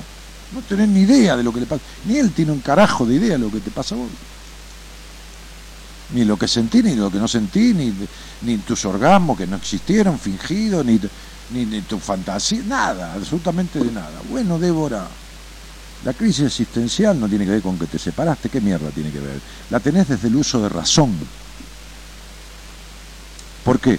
Porque no existís, solo durás la vida, no existís. Y a esa hija tuya que tiene que dar, varón, cinco Bueno. la- lo está creando una madre infeliz, insatisfecha. ¿Y qué le vas a contagiar? Un Edipo de la puta madre, una insatisfacción, una, una, un- un- un- un- una culpa por disfrutar porque la madre es una sufrida, una desconfianza de las mujeres, porque te agarras ese nene y agarras toda la ternura que no tuviste en la vida, la agarras de ese nene, y lo estás absorbiendo. Bueno, le estás cagando la vida. Está bien, ¿qué va a hacer? Le tocó esa madre y ese padre. ¿Me entendés, princesa? Y no haces nada de tu vida. Entonces, ¿qué te mantiene? ¿Te va a dar plata por mes tu, tu ex marido? ¿No? Sí, así es, hasta ahora sí estamos ahora. Claro, así estamos ahora. Y bueno, y así, como si fuera papá, como tu papá no intervino un carajo en la crianza, entonces tenés un papá que asiste a la nena y seguís así, mi cielo. Cómoda, ni en pedo, acomodada, que es diferente, mi cielo. Eso es estar acomodada, pero no cómoda. O sea, si vos te sentás en un sillón y te pones una piedra en el culo y te corres un poquitito, más o menos, al rato vas a estar acomodada, pero no estás cómoda porque tenés una piedra en el culo, ¿entendés? Eso es estar acomodado, no es estar cómodo, Debbie. Entonces algún día vas a tener que dedicarte a crecer. Y crecer significa separar lo que te hace bien de lo que te hace mal y romper con lo que no te corresponde, que son mandatos de sufrimiento, de culpa, de que hay suciedad en el sexo, de que eh, trabajar, esto, lo otro. No estudies nada, vos no te vas a recibir de nada. ¿eh? Primero anda a trabajar. No te pongas a estudiar, porque estudias para ser de hija. Entonces te justificás yendo a estudiar. Y no terminás nunca porque si terminaste tenés que hacer cargo de lo, de lo que lograste, del título. No importa. Haces un curso de uñas, qué sé yo, y después tenés que atender gente. Entonces, no, no, no. Por eso, por eso no terminás. Claro. Seguro. Viste que tú, vos le haces al nene la milanesa que te pide y al rato se la diste, se la cortaste en pedacitos y el pendejo agarra el teléfono, empieza a jugar con esto, con esto y deja la milanesa al costado y los chicos no terminan nada de lo que empiezan. Y bueno, y esto te pasa porque vos casi no tuviste infancia y ahora que estás grande de edad ya, estás aniñada, ¿entendés? Como miedo al mundo, miedo a crecer, miedo a... miedo. Miedo. miedo. Entonces, mi cielo, vas a tener que hacer algo, porque son 40 años de tu vida perdidos, ¿eh? Prácticamente perdidos. Claro, por eso decía, o sea, pero bueno, vos me decís que nada que ver, pero por eso decía lo de la crisis existencial, ¿entendés? Ah, porque vos me dijiste, una- estoy en crisis existencial porque me separé hace tres días. Yo dije, no, esto viene de más... No, tres meses. Ah, tres No, meses. tres meses. No, pero viene del año de la escarapela. Esto viene desde que tenés medianamente uso de razón. No, no, no. Eh, siempre fue más gris que, que claro. Más, más gris oscuro que, que gris claro. ¿Entendés? El, el transitar de tu existencia negra.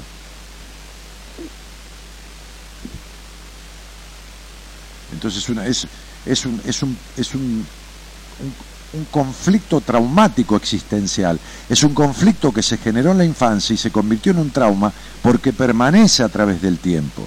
Un conflicto no resuelto se repite, se repite, se repite, entonces se transforma en un trauma, ¿entendés? Y esto, o sea, tiene que ver eh, con, con No, háblame cerca y el fuerte. abuso. No, el ¿Y esto abuso, que el abuso, el abuso? el gran abuso O sea, con tuyo. un abuso. No, no, pero sí, el abuso tuyo está claro, el físico es lo de menos, eso es un 5%. El abuso tuyo es el abuso emocional. El hogar gris, castrador, limitador, ese fue el verdadero abuso. Tu sexualidad es horrible o, o un tercio porque viene de un mandato de Claro, castración. pero por eso, por eso te pregunto si tiene que ver, o sea, yo sufrí abusos de mi papá. Eh, o sea, si también tiene que ver eso. No, a ver, Te pregunto. de- dentro, ¿cuánto tiempo duró ese abuso? Eh, de los 12 O- años A los 16, hasta los 18. 18. Bien. ¿Y a quién se lo contaste? A mi primer novio. Bien, ¿tu madre nunca lo supo? Cuando yo tenía eh, 20 años. ¿Te creyó? Sí, sí, porque justo, o sea, coincidió de que, de que ellos se habían separado y, y ahí, bueno, yo pude, digamos, que encararla y, y Bien, ¿tu contárselo. ma- ¿y tu madre te contó de que fue abusada también? No. Bueno,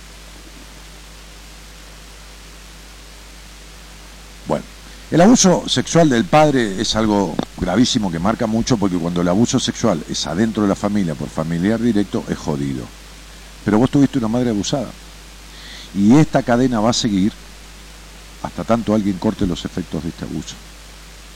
Y no metas a tu hijo en la cama porque eso le deja la misma impronta que un abuso sexual. Que es lo que estás haciendo, ¿no? no, no. No, No, bueno, no lo, no lo hagas. Pero además de eso tenés que arreglar las consecuencias de todo esto, porque el niño necesita una madre feliz. Feliz en el sentido no utópico, feliz de bienestar. Si no, le jodes la vida. Le da mucha culpa, sobre todo a un hombre, tener una madre infeliz. Porque cuando un chico encima se cría con la madre y el padre no está tan presente, se convierte casi obligadamente como en, en- en el hombre de la madre, que hay que tratar de que sea lo menos posible, pero se esfuerza, se crece antes de tiempo y, y quiere darle a esa madre la felicidad que no tuvo y que esto y que lo otro y se caga la vida, se jode.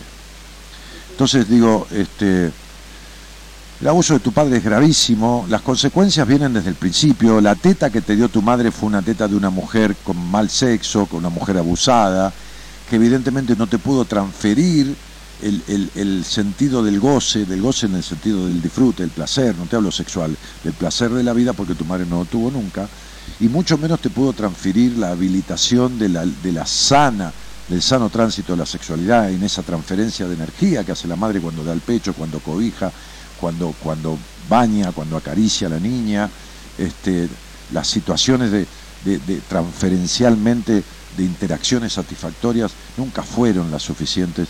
Entonces desde ahí ya parte esta negatividad en el disfrute este, este, de, de- un hogar eh, que en cierta forma pervirtió siempre la esencia de la niña, ¿no?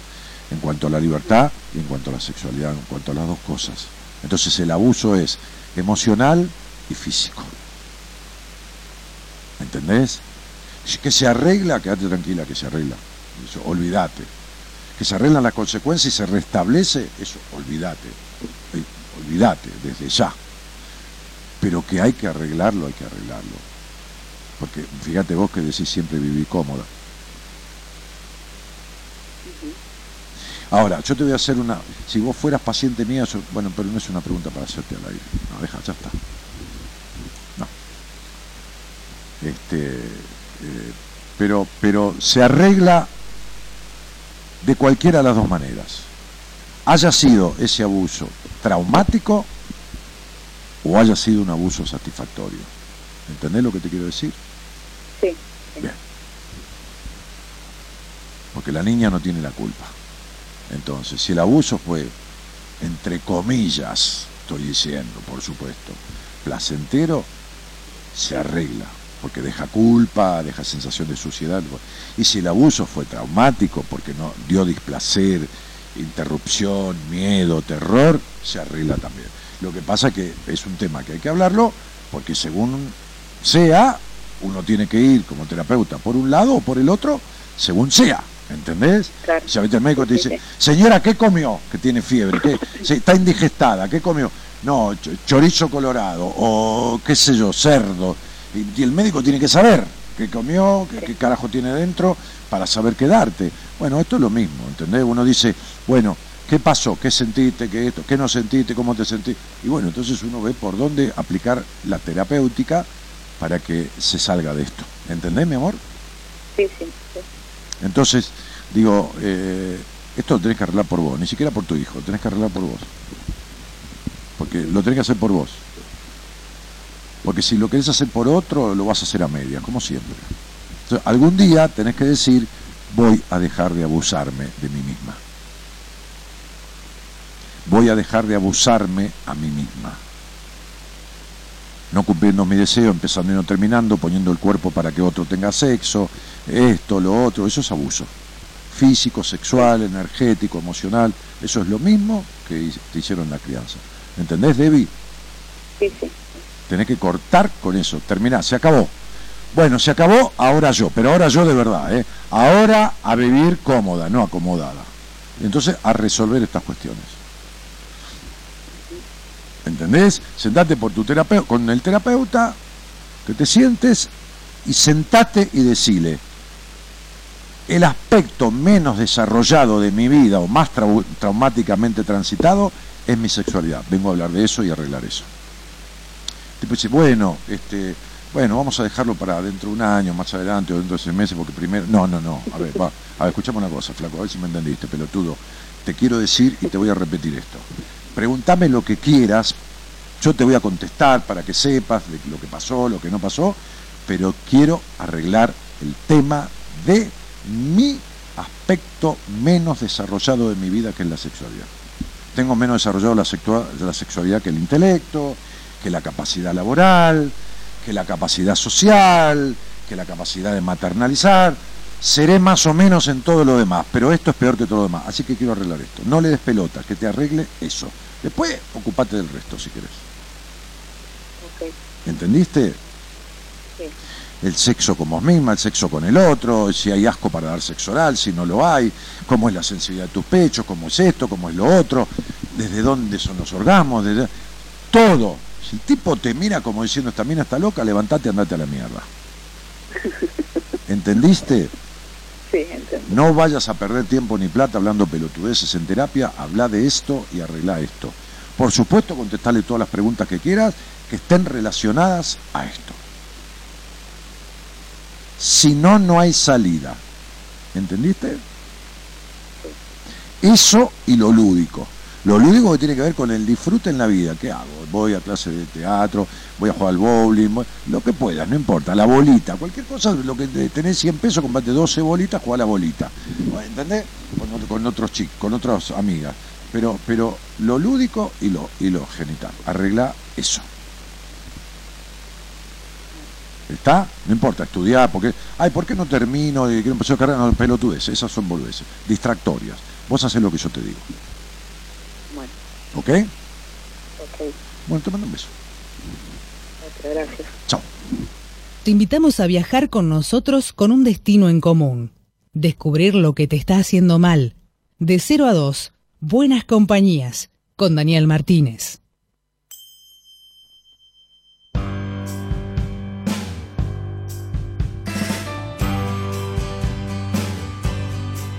porque sabemos agradecer a pesar de lo vivido, porque de todo comienza hace ya mucho tiempo, porque quien encontró el amor no lo buscaba tanto, porque las cosas cambian.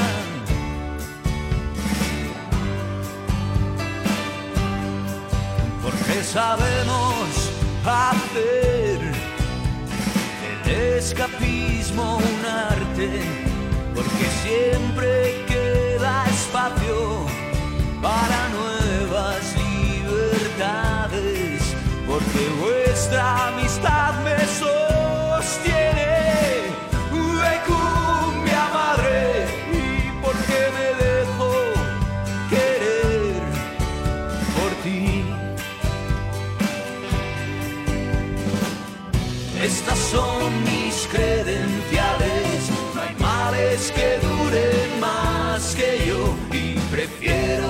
bailar charleston donde conviene estar parado, porque las cosas cambian y no estamos aquí de visita.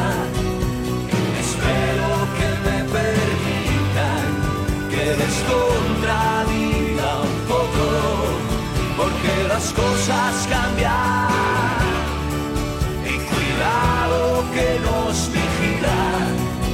La policía de lo correcto. Te venía escuchando también en Finlandia hay mucho suicidio, lo escuché el otro día. Sí, y es uno de los países con mejor estatus de vida en el mundo. Eh, Estefanía Boninas dice, Dani, la vida es hermosa. Bueno, la vida es como uno la hace esencialmente, ¿no? O sea, en general.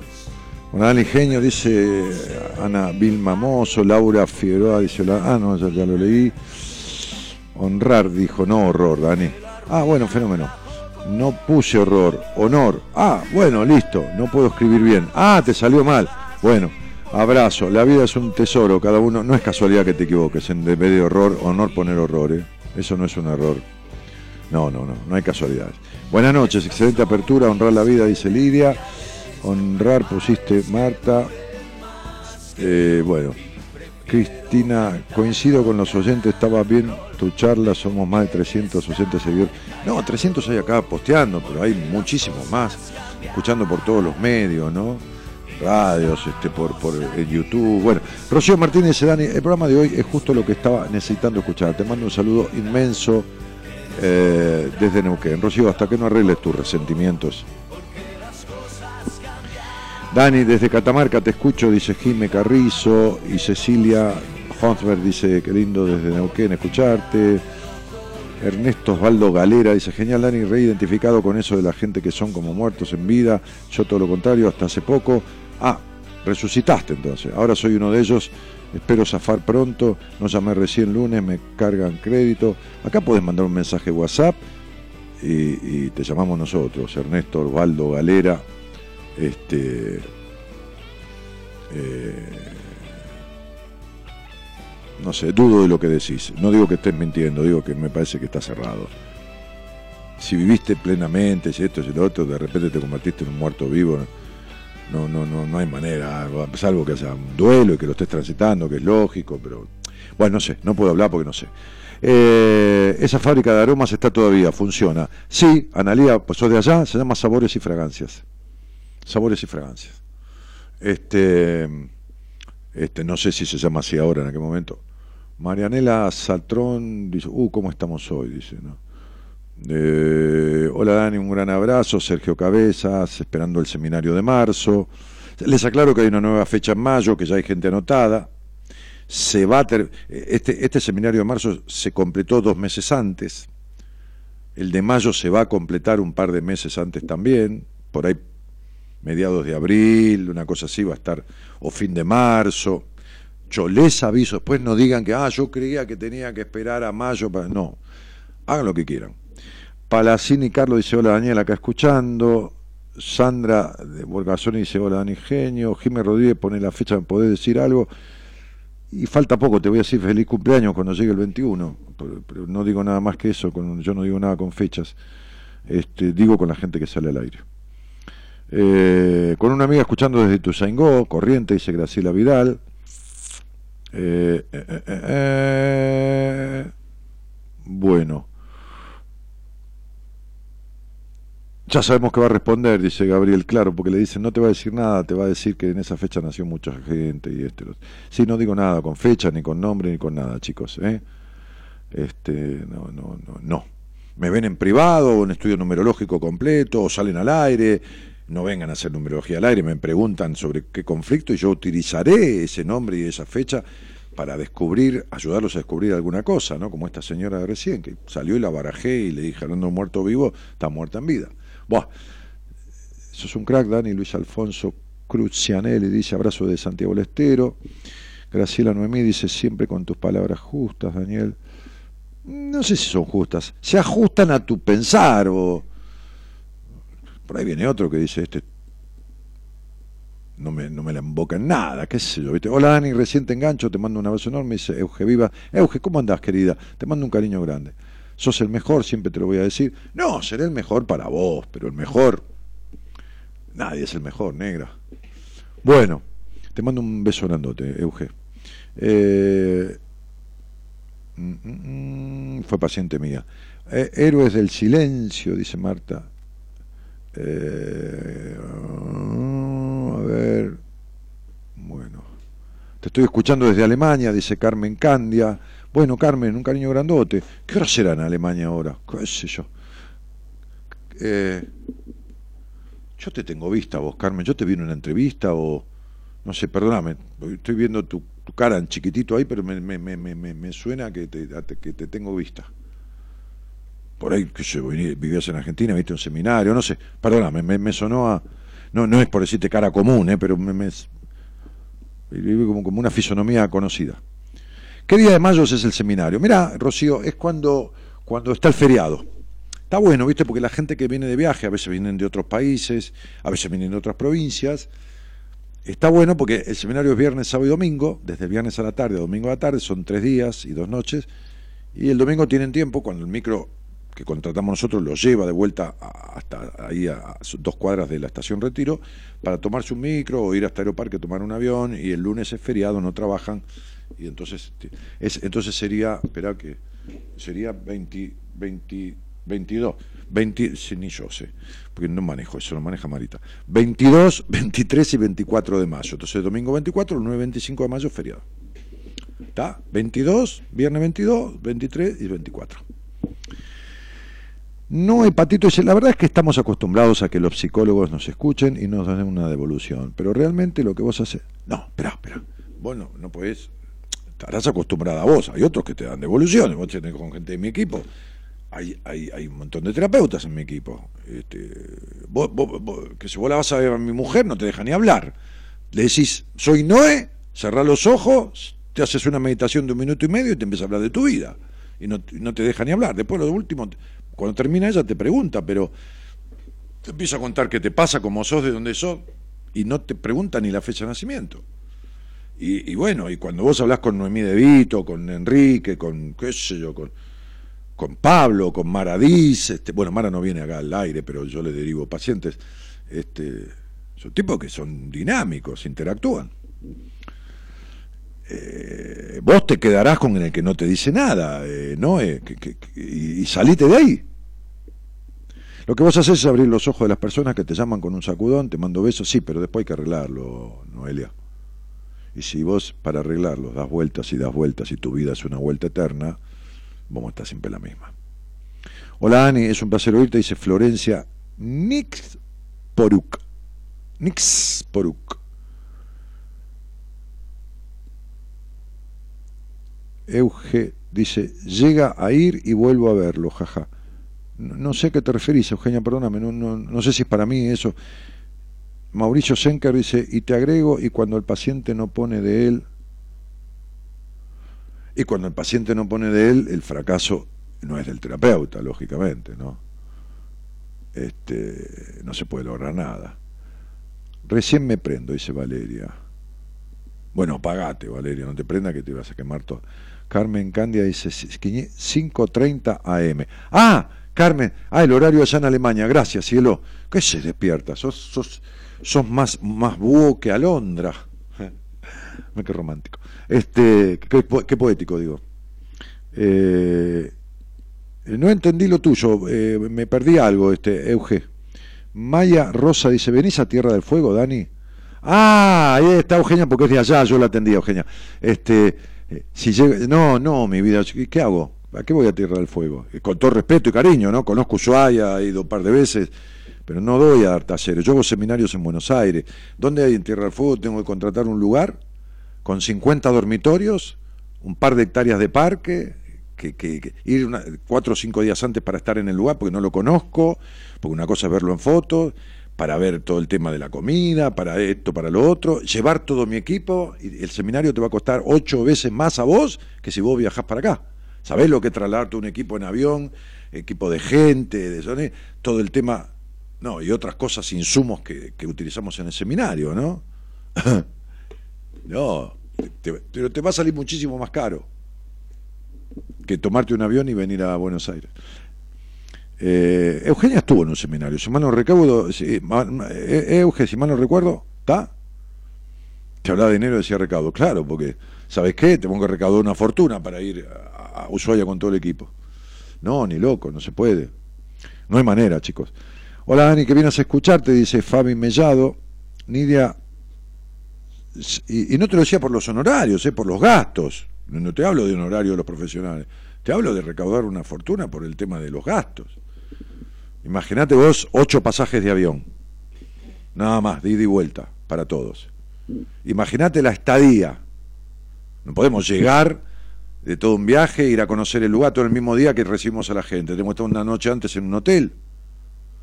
No, fortuna. olvídate.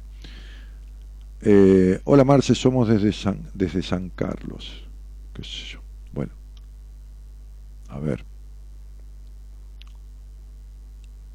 A ver acá. Soy un búho, dice. Estoy paseando con mi marido y mi hijo menor. Ah, qué lindo. De joda por Alemania. Bueno, ahí estamos seguros. Pero qué cara conocida que me resulta. Debo haber atendido a alguien muy parecido a vos en algún momento. Me voy para allá entonces, dice Maya. Sí, Mayita, venite. Esa es tu nena, es una preciosura esa pendeja. No te puedo creer. Es tu hija.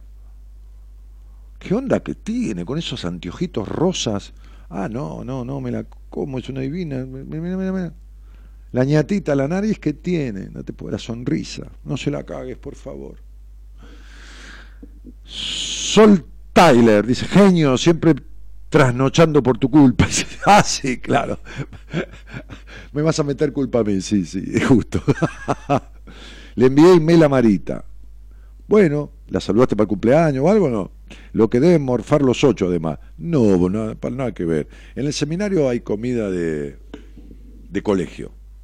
¿Te imaginas que un seminario no se puede hacer? Bueno, vamos a tomar dos tres botellas de vino negro, traeme una sachura, ¿eh? trae dos chori, cuatro morsi, ¿eh? no, ni en pedo. No, verdurita, ensalada, arrocito con, con, con, jardinera, eh, unos raviolitos con salsa muy liviana, eh, eh, una, una como una tartita pascualina, después una pizza suavecita con poquita mozzarella, normal, un flancito de postre, una, una, fruta, olvídate, desayuno, té con leche, café con leche, mate cocido, pan con manteca y mermelada, no, muy de colegio. Eh, nosotros el seminario es en, un, en las instalaciones de una fundación que está al lado de un colegio religioso, y las mismas cocineras del colegio de monjas son las cocineras que vienen a hacernos de comer.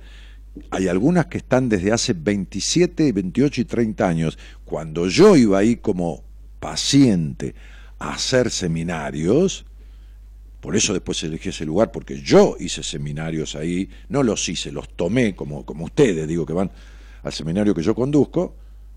Hay un par de señoras, porque este, que, que, que todavía están ahí. Desde que yo iba hace, qué sé yo, eh, y te diría casi 30 años. Y los chicos que hacen en el seminario lo saben.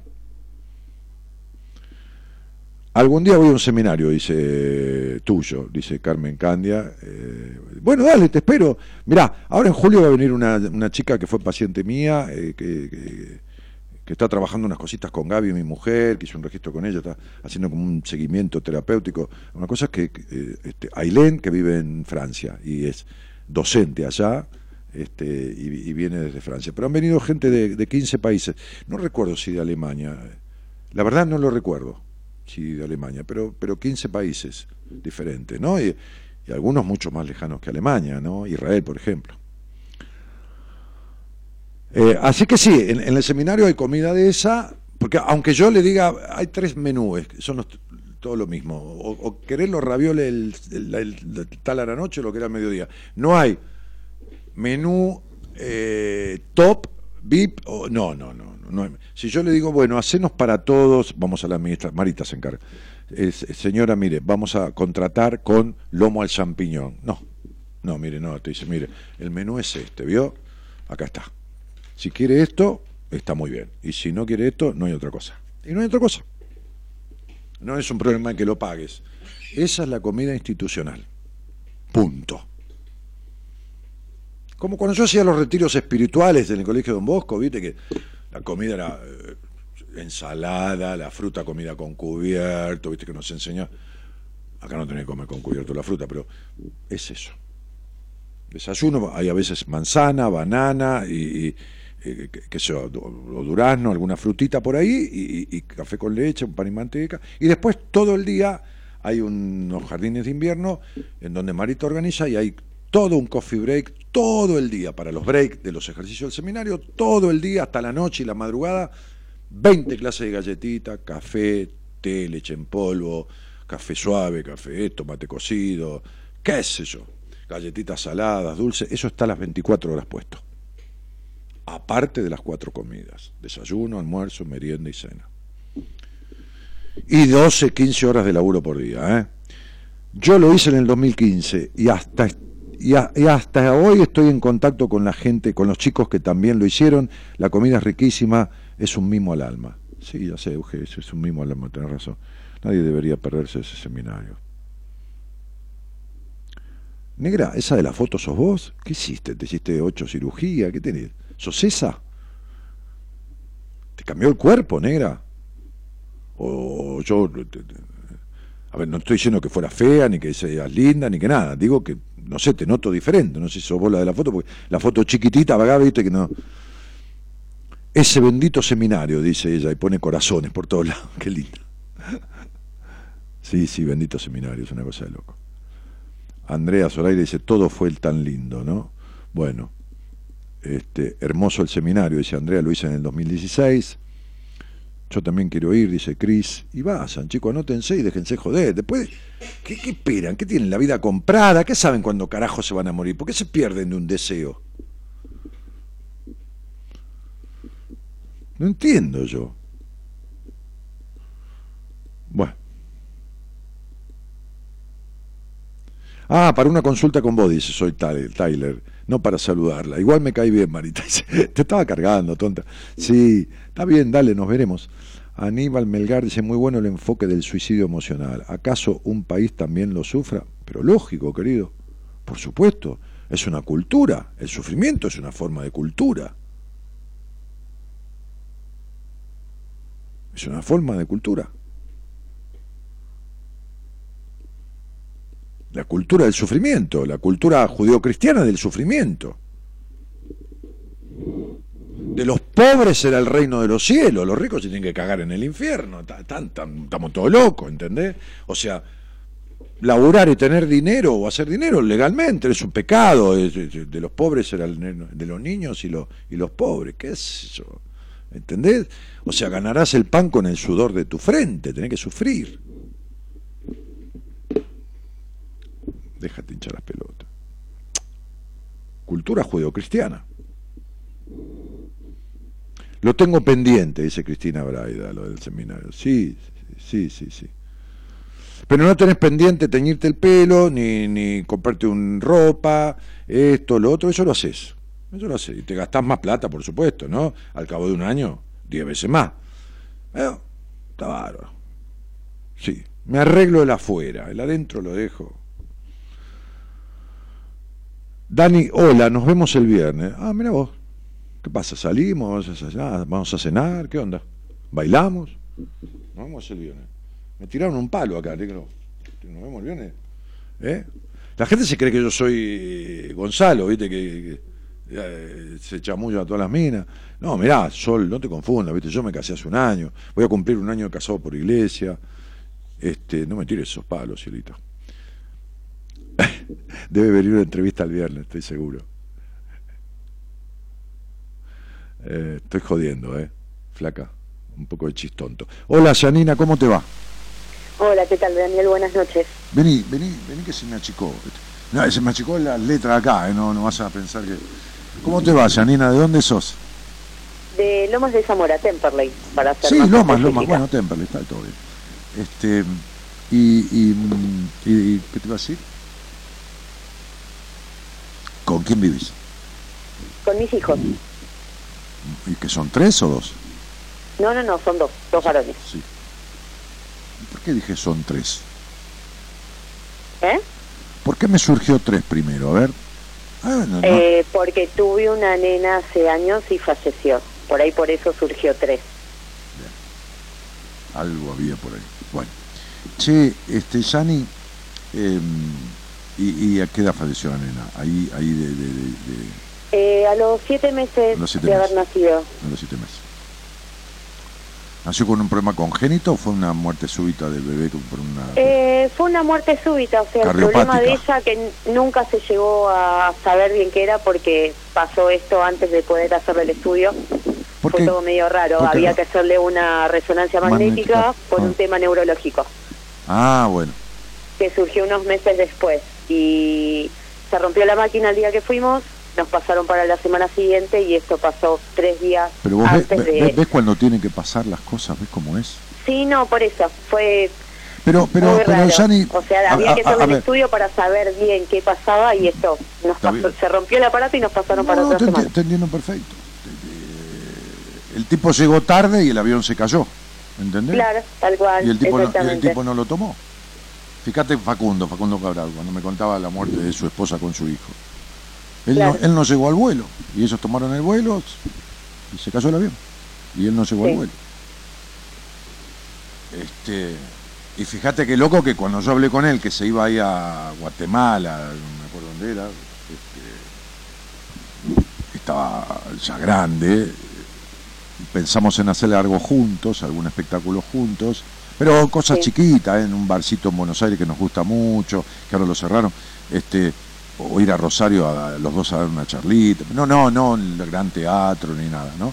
Este, y él me dijo, bueno, flaco, mira, este es el último vuelo de mi vida. Estoy harto, 50 años subiendo los aviones, yendo a 70 países, es el último vuelo de mi vida. Pues yo le dije, no vayas Facundo si no tenés ganas. Y fue el último Claro. vuelo de su vida. Llegó al aeropuerto y lo mataron. Lo asesinaron a balazos porque eh, era el tipo que lo había contratado desde aquel país, se parece que estaba en la mafia, y entonces supuestamente fue con el chofer y sentado adelante, y cuando va Facundo, como tenía un problema de, de una pierna que Ah, andaba, Pensaron que era él. andaba con bastón, el tipo, el tipo que lo contrató de allá le dice, siéntese adelante, Facundo, y lo barrieron con la ametralladora pensando que era él. Claro. Fíjate vos. Eh, eh, bueno, no, nada, este, disculpame que me metí en esto, pero me resonó eso. No, no, no, no, por favor, surgió en la conversación. Sí, Yanni, pero decime una cosa. ¿Vos tenés muy presente con sensación de culpa o algo la muerte de esa niña? No, realmente no. No, pero está muy bien que así sea, que no tenga ninguna culpa. Pero, pero, hay- en, en su momento sí, porque, en por- su momento ¿viste? sí, porque, porque, porque a mí como me, eh, a- uno mí se preguntó, fue durante la noche y yo decía, pero no, por ahí me tendría que haber despertado. Sí, me tendría que haber, sí, sí, tendría que, sí, sí, sí.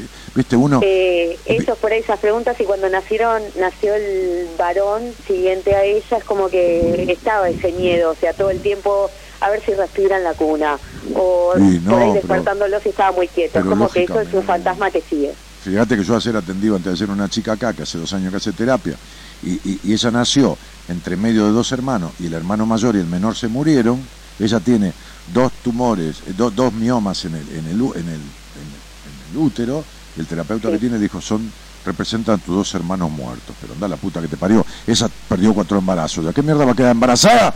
Se- se- se- Claro, Imagínate, la se, mueren todos los hermanos, te puede decir algo así. Claro, y se muere, y se mueren los hermanos, se muere todo el mundo. La madre, para colmo, le dijo, cuando vos naciste me partiste al medio porque sangré toda.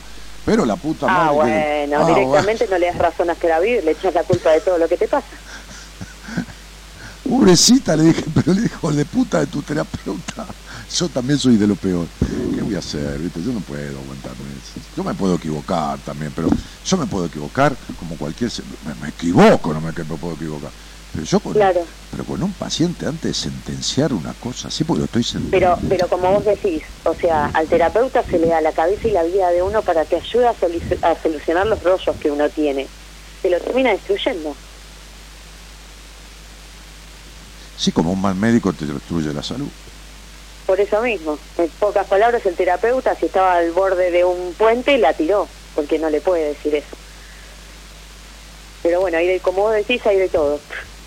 Sí, sí, pero, pero hay poco bueno. Eso es lo peor. Hay poco bueno. Eh, este, mm, buah, me colgué. Eh, perdóname. Sí, No, nena, no preocupes. y, y- y- y qué, qué haces de tu vida? Este, este, bueno, más allá de todo lo, lo habitual que, que- que- que el desempeño de una casa, que, no es poco. Eh, sí, mi casa, bueno, mis hijos, los deportes de mis hijos, eh, trabajo de camarera. Me encanta, de me semana. encanta, para que me encanta. Trabajar de camarera me encanta. Es un laburo que a mí me de encanta. camarera en una parrilla restaurante y hoy casualmente fui una entrevista de trabajo totalmente eh, nada que ver el, el nivel del lugar que fui a donde estoy trabajando. Bueno, no importa Ojalá. eso. ¿Qué No, no, no, no, igualmente me gusta porque es un desafío. ¿Fuiste O un sea, restaurante totalmente de, de, de- de qué? ¿De las Lomitas? No. No, no, no, de Boedo. Ah, en Boedo, en la avenida, acá en, En el centro. Eh, sí, Trianon, para ser Sí, específico. o sea que Trianon. ya te lo digo, Sí, total. tri- no, ¿qué problema hay? Yo no tengo problema, es el espacio que es mío, yo puedo hacer la propaganda que quiero. Sí, Sí. no, no, no, no, igual no es por la propaganda, pero bueno, ya que surgió en la Pero conversación, está hice bien, mi amor, está bien. Sí, sí, sí, Boedo, sí, sí, mi vida, sí, sí. así que es un desafío, lo, bueno, me gusta, la realidad es que me gustó el lugar, así que bueno, a esperar eh, el llamado. Yo creo que no, yo, yo creo, yo pasé por ahí, yo, yo recuerdo el lugar o el nombre, pero me parece a mí que nunca fui. Yo no lo conocía hasta hoy. ¿Y de, y de qué hablamos ahí? ¿De, de una carta abierta de carne, eh, eh, pastas y, y pescados? Eh, de todo, cafetería y restaurante. Pero restaurante, restaurante o restaurante de, de seis o siete comidas, dos o tres ensaladas y punto. No, no, no, restaurante, restaurante. Tiene una carta bastante variada. O sea, yo te digo, me chusmeé todo desde ayer que me dijeron que iba a tener una entrevista hasta hoy. Estuve googleando y, y Mm. chusmeando todo porque no es nada que ver a donde estoy trabajando actualmente. Así que me quería empapar un poco del tema. Ajá. Y es de, de cubierto medianamente alto, digamos, los valores son más o menos de 800 o 1000 pesos por persona. Va, no muy Y aproxim no, aproximadamente es bastante... accesible. o sea, Normal. intermedio. No te digo que es carísimo ni tampoco re barato. Es intermedio. Sí, 700, 800 pesos. Sí, aproximadamente. Ah. Bueno, avísame si vas a laburar ahí y qué días vas a laburar, que por ahí una noche me voy a tomar algo con mi mujer y todo y, y nos No hay atendés. ningún problema, así los conozco. Claro, nos atendés. Igualmente tengo tengo planificado eh, hacer una entrevista con vos, No, así pero que eso por no ahí no sé, por ahí antes o después, Eso es otra cosa. Vos avisame que debo que si nosotros... da, no, pero yo te digo, por ahí te conozco antes, Bueno, y si dale. trabajando ahí te conozco antes, si no después. Dale. Che, ¿y te gusta el laburo de camarera? A mí me encanta, me encanta. Yo te, A mí me gusta, De eh, chico laburé. no arranqué hace mucho, no lo había hecho nunca, hace un par de meses que empecé, pero me gusta el trato con la gente, qué sé yo, está bueno. es algo que como que te renueva también. Sí. Pero tengo muchas expectativas con este trabajo porque la verdad que, que me gustó, me gustó mucho el lugar y aparte el ambiente. ¿Y habías trabajado en otra cosa, Yani? Eh, sí, administrativa, cajera, ayudante de cocina, un poquito de todo. Mirá qué bien. Bueno, muy bien. ¿Y estás separada eh, o...? Separada Sí. hace unos cuantos años ya. Sí, sí. ¿Cuánto duraste casada? No mucho, sí. Eh, No duré mucho. más en pareja que casada. Por eso. Casada dos años y medio. Claro, no mucho, no mucho. Y en pareja desde chica, adolescente prácticamente. Ah, mira. Este, y me decías, te pregunté desde cuándo escuchabas el programa, desde cuándo me conoces. Y yo te empecé a escuchar por medio de mi mamá, ya hace un par de años. Ah, Ella te escuchaba y bueno, es como todo, me aconsejó, me dice, ¿por qué no escuchas a Daniel? Y bueno, empecé a escuchar los programas de radio. Sí, ¿por qué no escuchás a Daniel? Así te arregla los quilombos que yo te dejé, dice mamá, ¿no? Escuchá a Daniel, así te arregla los quilombos que te dejamos nosotros con papá. un día le dije a una madre, Ay, no, que me voy a un día hablé con una madre que me había mandado a todas las hijas, le dije, vos me mandaste a tus hijas para que yo arregle el quilombo que ustedes dejaron, ¿no? Sí, tal cual, me dijo. Y me Pero fue sincera. Sí, divina la vieja. sí, sí. Con X sos, ¿no? Con E- Alexandra con X. Sí, tuve, sí, Una, tuve una novia, lo que se llamaba así, mira. De primer nombre, ¿eh? Con X. sí. Sí. la- Sí, este. Le ponen la máquina, a ver qué onda. ¿Y, ¿Y qué te traía la charla conmigo, nena? Eh, la, el tema principal de la char- del programa, eh, el principal? suicidio emocional. Ah, no, lo que yo hablé no es que sea principal. eh, Bueno, hablamos de lo que vos quieras, ¿sí? No, no, no, igual básicamente eso. O sea, yo lo que tengo me focalizo mucho en el trabajo. Para mí el trabajo es la base de todo y lo otro lo dejo de lado. Mira, para mí el trabajo es un refugio. Eh, muchas veces cuando yo he hecho muchas crisis en mi vida, este, que la vida es un constante cambio y oportunidad y aprendizaje, y en momentos Sí. de crisis económico o emocional o vincular, que las he tenido de todas clases, porque Claro. soy un ser humano, como cualquiera, este, el trabajo fue uno de mis grandes refugios de mis grandes ref- que no significa evasión no es que me vado. Aparte me Claro. sentaba en terapia, pero el trabajo me, refu- me he refugiado del trabajo. Bueno, a mí me pasa así. Si encuentro algo que me gusta, hay otro por ahí, otros trabajos que me gustaría tener, pero es como decirme cable a tierra. No podría estar todo el día en mi casa. ¿Faltó protección emocional de tu padre? ¿Cómo? ¿Faltó protección emocional de tu padre? Sí, Claro. en parte. Sí. Mucho rollo. Sí, Y ese vacío existencial, ese- esa, esa sobreadaptación, esa nena que fue grande siendo chica y que después de grande se convirtió en aniñada en algunas cosas vinculares, como demanda de atención, pero sus vínculos siempre terminaron siendo decepciones. Ese vacío, esa melancolía, ¿sigue estando? Está- por eso decías de- del, del suicidio emocional. Sí, sigue estando. Ah, bueno, sí, sí. No, porque ahora Por estoy eso- mirando toda tu, yo estoy me- mirando me- tu Me numerología. aboco al trabajo, básicamente, y el resto es como que lo dejo de lado. No, no, no, dejar de lado no. Yo me, me he refugiado en el trabajo porque, Tal a cual. ver, cuando yo tengo una crisis financiera como he tenido fuertemente por vaivenes del país y por ma- ma- ma- ma- malas decisiones de uno, el trabajo era una necesidad. Cuando tengo un- un- una crisis emocional de, de- de- coso, lo que me quedaba como cosa formal, como base, eh, como Claro. plataforma de despegue es mi trabajo, pero me sentaba en terapia. eh, eh, y cuando tuve crisis financiera, contraté un abogado especialista en el tema y le, y le dije, Ruso, no te puedo pagar, te voy a pagar cuando resuelva. Flaco, pagame cuando arregle este quilombo. Y cuando tuve crisis vinculares, me senté con una terapeuta, ¿entendés? O sea, no, no, dejar de lado todo lo demás es porque si no arreglás todo lo demás, podés trabajar de dueño del mejor restaurante del mundo, que vas a seguir teniendo ese puto vacío y esa puta melancolía. Y en Claro, los- no, no, no, tal y- cual. y los no, no, no, yo sé que lo mío... y en los eh, vínculos vas a tener las decepciones de los tipos. De hacer una terapia y solucionar todo el resto de las cosas para realmente sentirme bien. Y, y en los vínculos vas a seguir teniendo los mismos decepciones que tuviste de tu padre, ¿eh? porque de los hombres lo que has tenido es decepciones. Es lo mismo. Agarré, o sea, lo mismo. Sí, sí, por eso te estoy diciendo, porque eh, uno eh, habla en castellano porque le hablaron en castellano y no, no puedes hablar otro idioma si no te puedes aprender el otro idioma. Y entonces los hombres, Claro. los hombres para vos van a hacer una repetición de una manera o de otra de tu padre. Este, Tal cual. eh, ya sea porque porque celan y encierran, que es lo mismo que abandonarte, ya sea porque son niños, que es lo mismo que abandonarte, ya sea porque te cagan a palo, que es lo mismo que abandonarte, es decir, eh, que no, es la- la- el no tenerte cuenta, entonces digo, eh, no importa por lo que sea, por el costado que sea va a ser lo mismo, Claro, exactamente. y vas a tener la misma estructura y los mismos prejuicios para vivir la vida y el disfrute y ciertos aspectos de la vida como te, como te educaron y como fue tu madre. Claro. Y sí, lógico. Ahora, dentro de lo, de lo, de lo, de lo, y la misma intolerancia, ¿no? Hacia vos misma, ¿no? O hacia los demás, porque bueno, por eso te pasan tantas cosas insólitas y por eso tenés tanto enojo, tanto, tanto enojo, Sí. tanto enojo guardado, ¿viste? Pero bueno, digo, hay una Janinita, eh, la nenita que fuiste, que está esperando que vos te ocupes de ella, ¿viste? Porque le estás haciendo lo mismo que le hicieron los que la criaron, ¿eh? No, no, no, por eso, tal cual. O sea, le das la misma desconsideración a esa niña que te dieron y, la, y la misma que po- me dieron, sí. y la misma poca libertad que, que le dieron y, le- y todo lo mismo, ¿eh? Y la misma exigencia, la misma rigurosidad y el mismo control, ¿eh?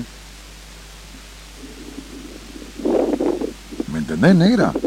Sí, sí, sí, entiendo todo, o sea, es tal cual como vos lo decís. Bueno, por eso. Sí, entonces digo, eh, es hora, a ver, eh, a los 32 años, a los 32, empezó una etapa de tu vida que va a durar hasta los 41, es la segunda etapa, que está pidiendo Sí. un 5 como etapa es un desapego, un huracán, un viento huracanado que altera todo el orden de tu vida, ¿no? Este, este, que lo altera para bien si vos agarrás para el lado que viene el viento y si querés navegar en contra te arranca hasta las uñas. ¿Me Claro. comprendés?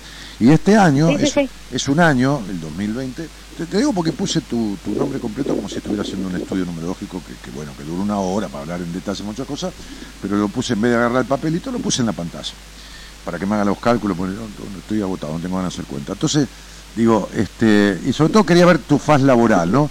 Y tenés una cosa muy para la pedagogía, para transferir conocimientos, tenés una cosa muy intuitiva, pero estos aspectos... Bueno, eh, lo que no te comenté, me anoté, tengo que llevar los papeles ahora en marzo para profesorado de inglés. Y estoy hablando de pedagogía y transferir conocimientos, ¿viste? Soy bastante bueno en esto. ¿eh?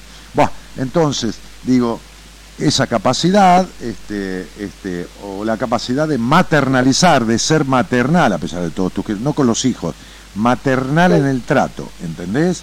Viste, como camarera, como muy solícita, como muy maternal, pero sos más maternal con los demás que con vos, porque con vos sos una hija de puta, jodida, controlada, intolerante en el no dejarte ser plenamente, en algunos aspectos.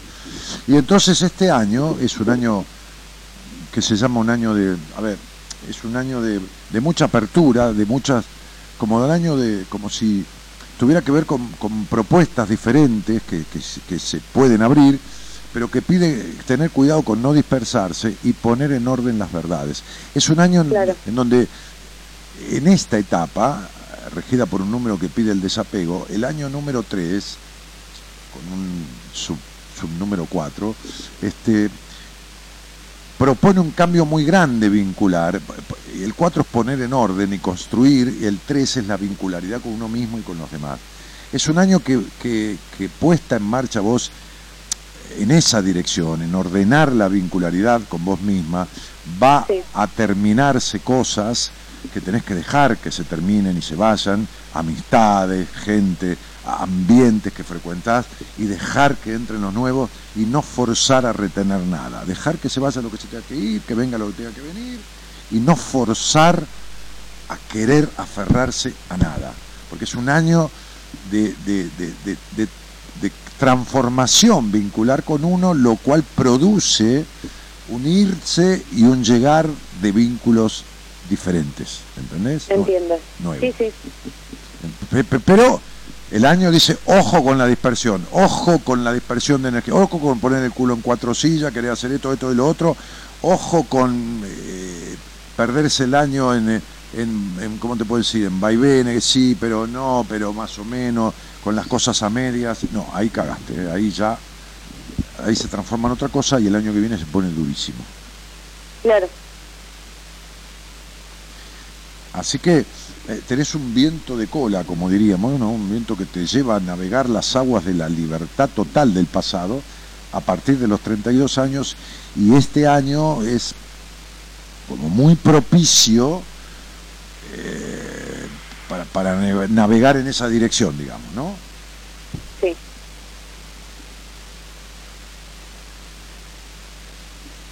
En fin, qué sé yo.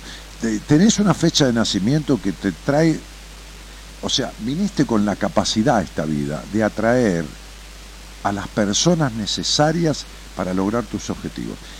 Esto no se ha dado en la medida y la proporción que se debía haber dado porque no estás aprendiendo y no has resuelto cuestiones de tu historia. Entonces, primero se hacen los deberes y después lo dejan ir a jugar a uno. ¿Entendés? Después lo dejan comer dulce leche. Como hay deberes que no están hechos, tareas de aprendizaje y, de, y, de, y, de, qué sé yo, de, transformación y, con respecto a cuestiones que quedaron improntadas desde tu, infancia, entonces esa capacidad que, que, está dada en la fecha de nacimiento 17 de atraer personas y situaciones para el logro de tus objetivos, no está dando todo el potencial que tiene. ¿Me explico? Sí, no te entiendo perfectamente.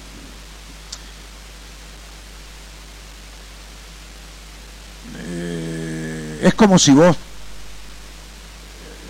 plantás un, durazno, un duraznero, en una macetita de dos litros. ¿Me comprendés? Sí sale la plantita y te da un duraznito o dos, pero no desarrolla todo el potencial. Porque, porque, porque porque el terreno donde está apoyado y donde crece esa planta no es lo suficientemente nutriente. Entonces, eh, si, vos no, no, no, no resolvés, no sembrás sobre tierra fértil, las cosas que tenés que sembrar, ese potencial queda en su mínima expresión. Sí, entiendo. Pero bueno, qué sé yo, este, irá- irá- irás viendo, irás viendo, ¿no? Eh, se necesita salir de la estructura del prejuicio, de la intolerancia, ya sea que no te deja ser libremente eh, o que trata de que los demás sean como vos querés que sean, este, que es la misma intolerancia con la que fuiste criada. porque te sobreprotegieron o porque te desconsideraron o porque te castraron, pero pero acá hay una crianza in- intolerante, ¿entendés lo que digo? Sí, no, no, te entiendo, entiendo lo que decís. Esa esa crianza hizo que la niña creciera antes de tiempo y al pasar a ser adulta antes de tiempo es como si vas con un hijito de 5 años y salís corriendo. Al nenito no le alcanzan las piernas para alcanza- para seguirte. Entonces No, se- queda atrás. Entonces ya Ninita quedó atrapada en el pasado. Te despegaste muy rápidamente de la niñez. No te despegaste, las circunstancias te llevaron. No, no, no, y casualmente era lo que te iba a decir. La, la situación y Sí. el momento llevó a que, bueno, diera un salto Sí, de una pero- etapa a la otra. muy bien, pero nunca retrocediste a buscar esa nena. ¿Entendés lo que te No. digo? Para Sí, no, reparar. no, no, no, entiendo. Bueno, para reparar lo que hay que reparar. Lo que quedó mal instalado en esa niña. Porque el adulto es solo una cáscara. Como dice Tony Robbins, encuentra al niño y aparecerá el hombre. Claro. El hombre, digo, el varón o la mujer, ¿no? O sea, Sí, sí, sí, es, es una forma de el género, el género, ¿no? El género humano, el hombre, el hombre Sí. como institución, no el hombre varón. Entonces encuentra al niño y aparecerá el hombre. Mientras no encuentres al niño, el hombre estará vacío. Y ese es el vacío que vos tenés. Y la chica de antes también.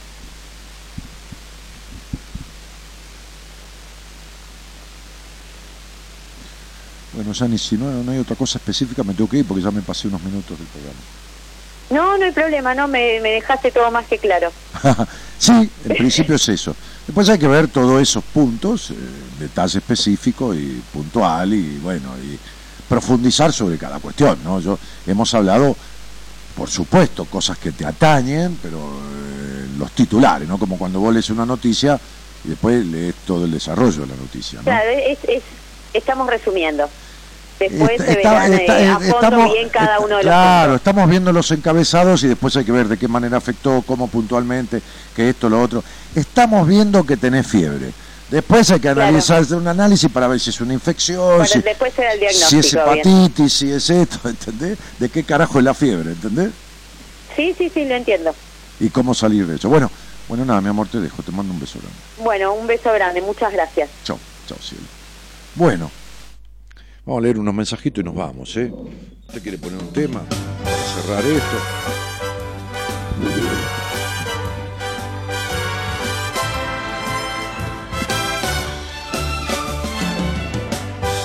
Yo fui moza muchos años, me encanta el contacto con la gente, dice Laura Marta Ledesma.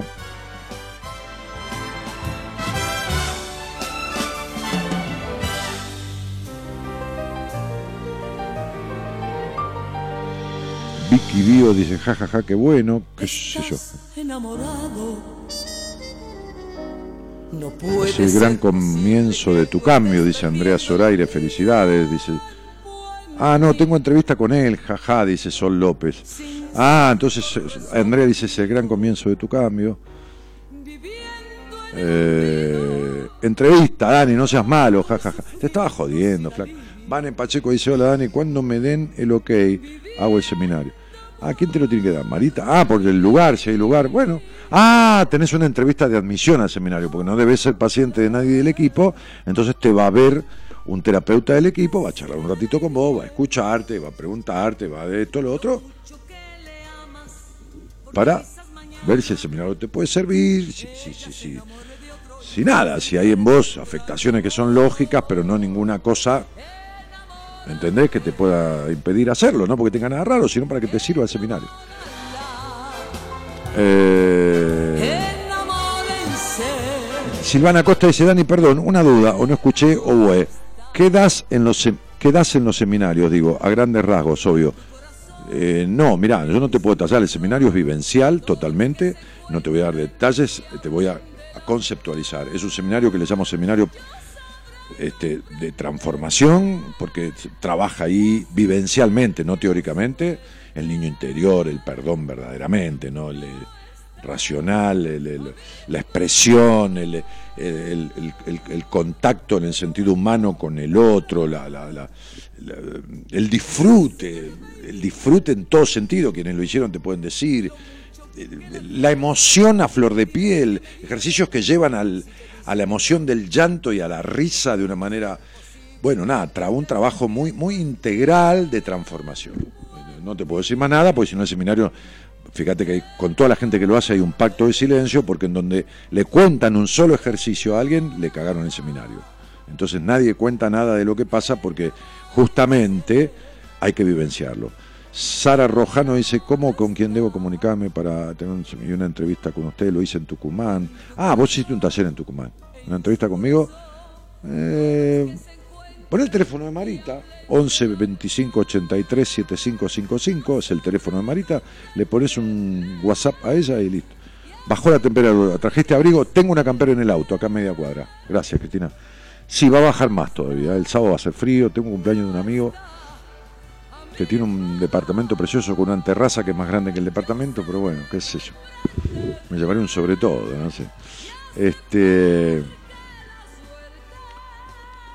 uh, uh, uh. Dolores López dice: Por mi culpa, por mi culpa, por mi grandísima culpa, dice Dolores López.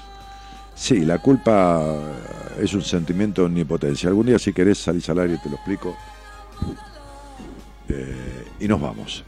En la operación técnica y la musicalización, el, el señor Gerardo Subirana.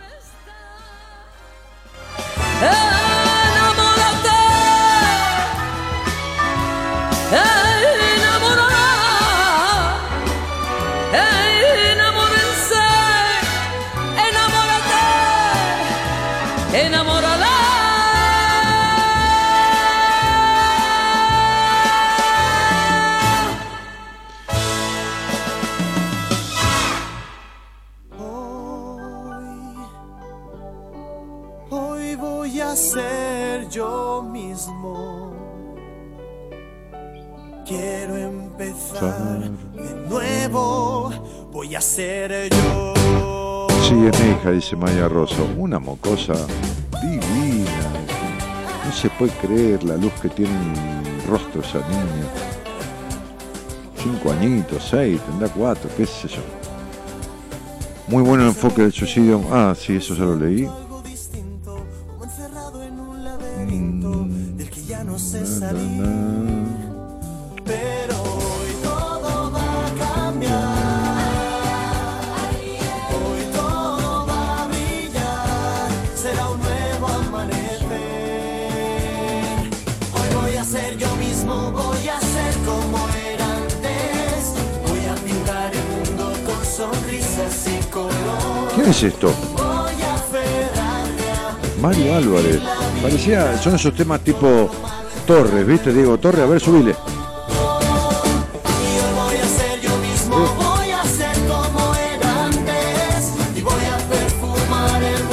Esa onda media murguera, ¿viste? En el fondo, con tipo onda murga. Dale.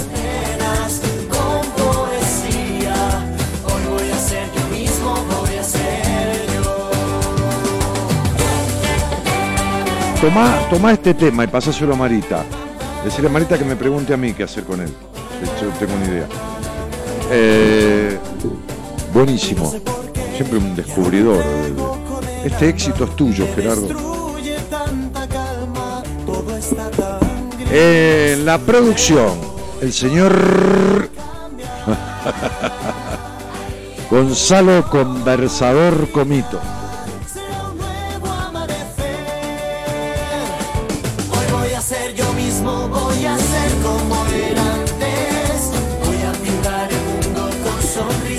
Mi nombre es Daniel Jorge Martínez, el programa Buenas Compañías, que como suelo decir últimamente va en camino a sus 27 años de existencia ininterrumpida en la radiofonía argentina.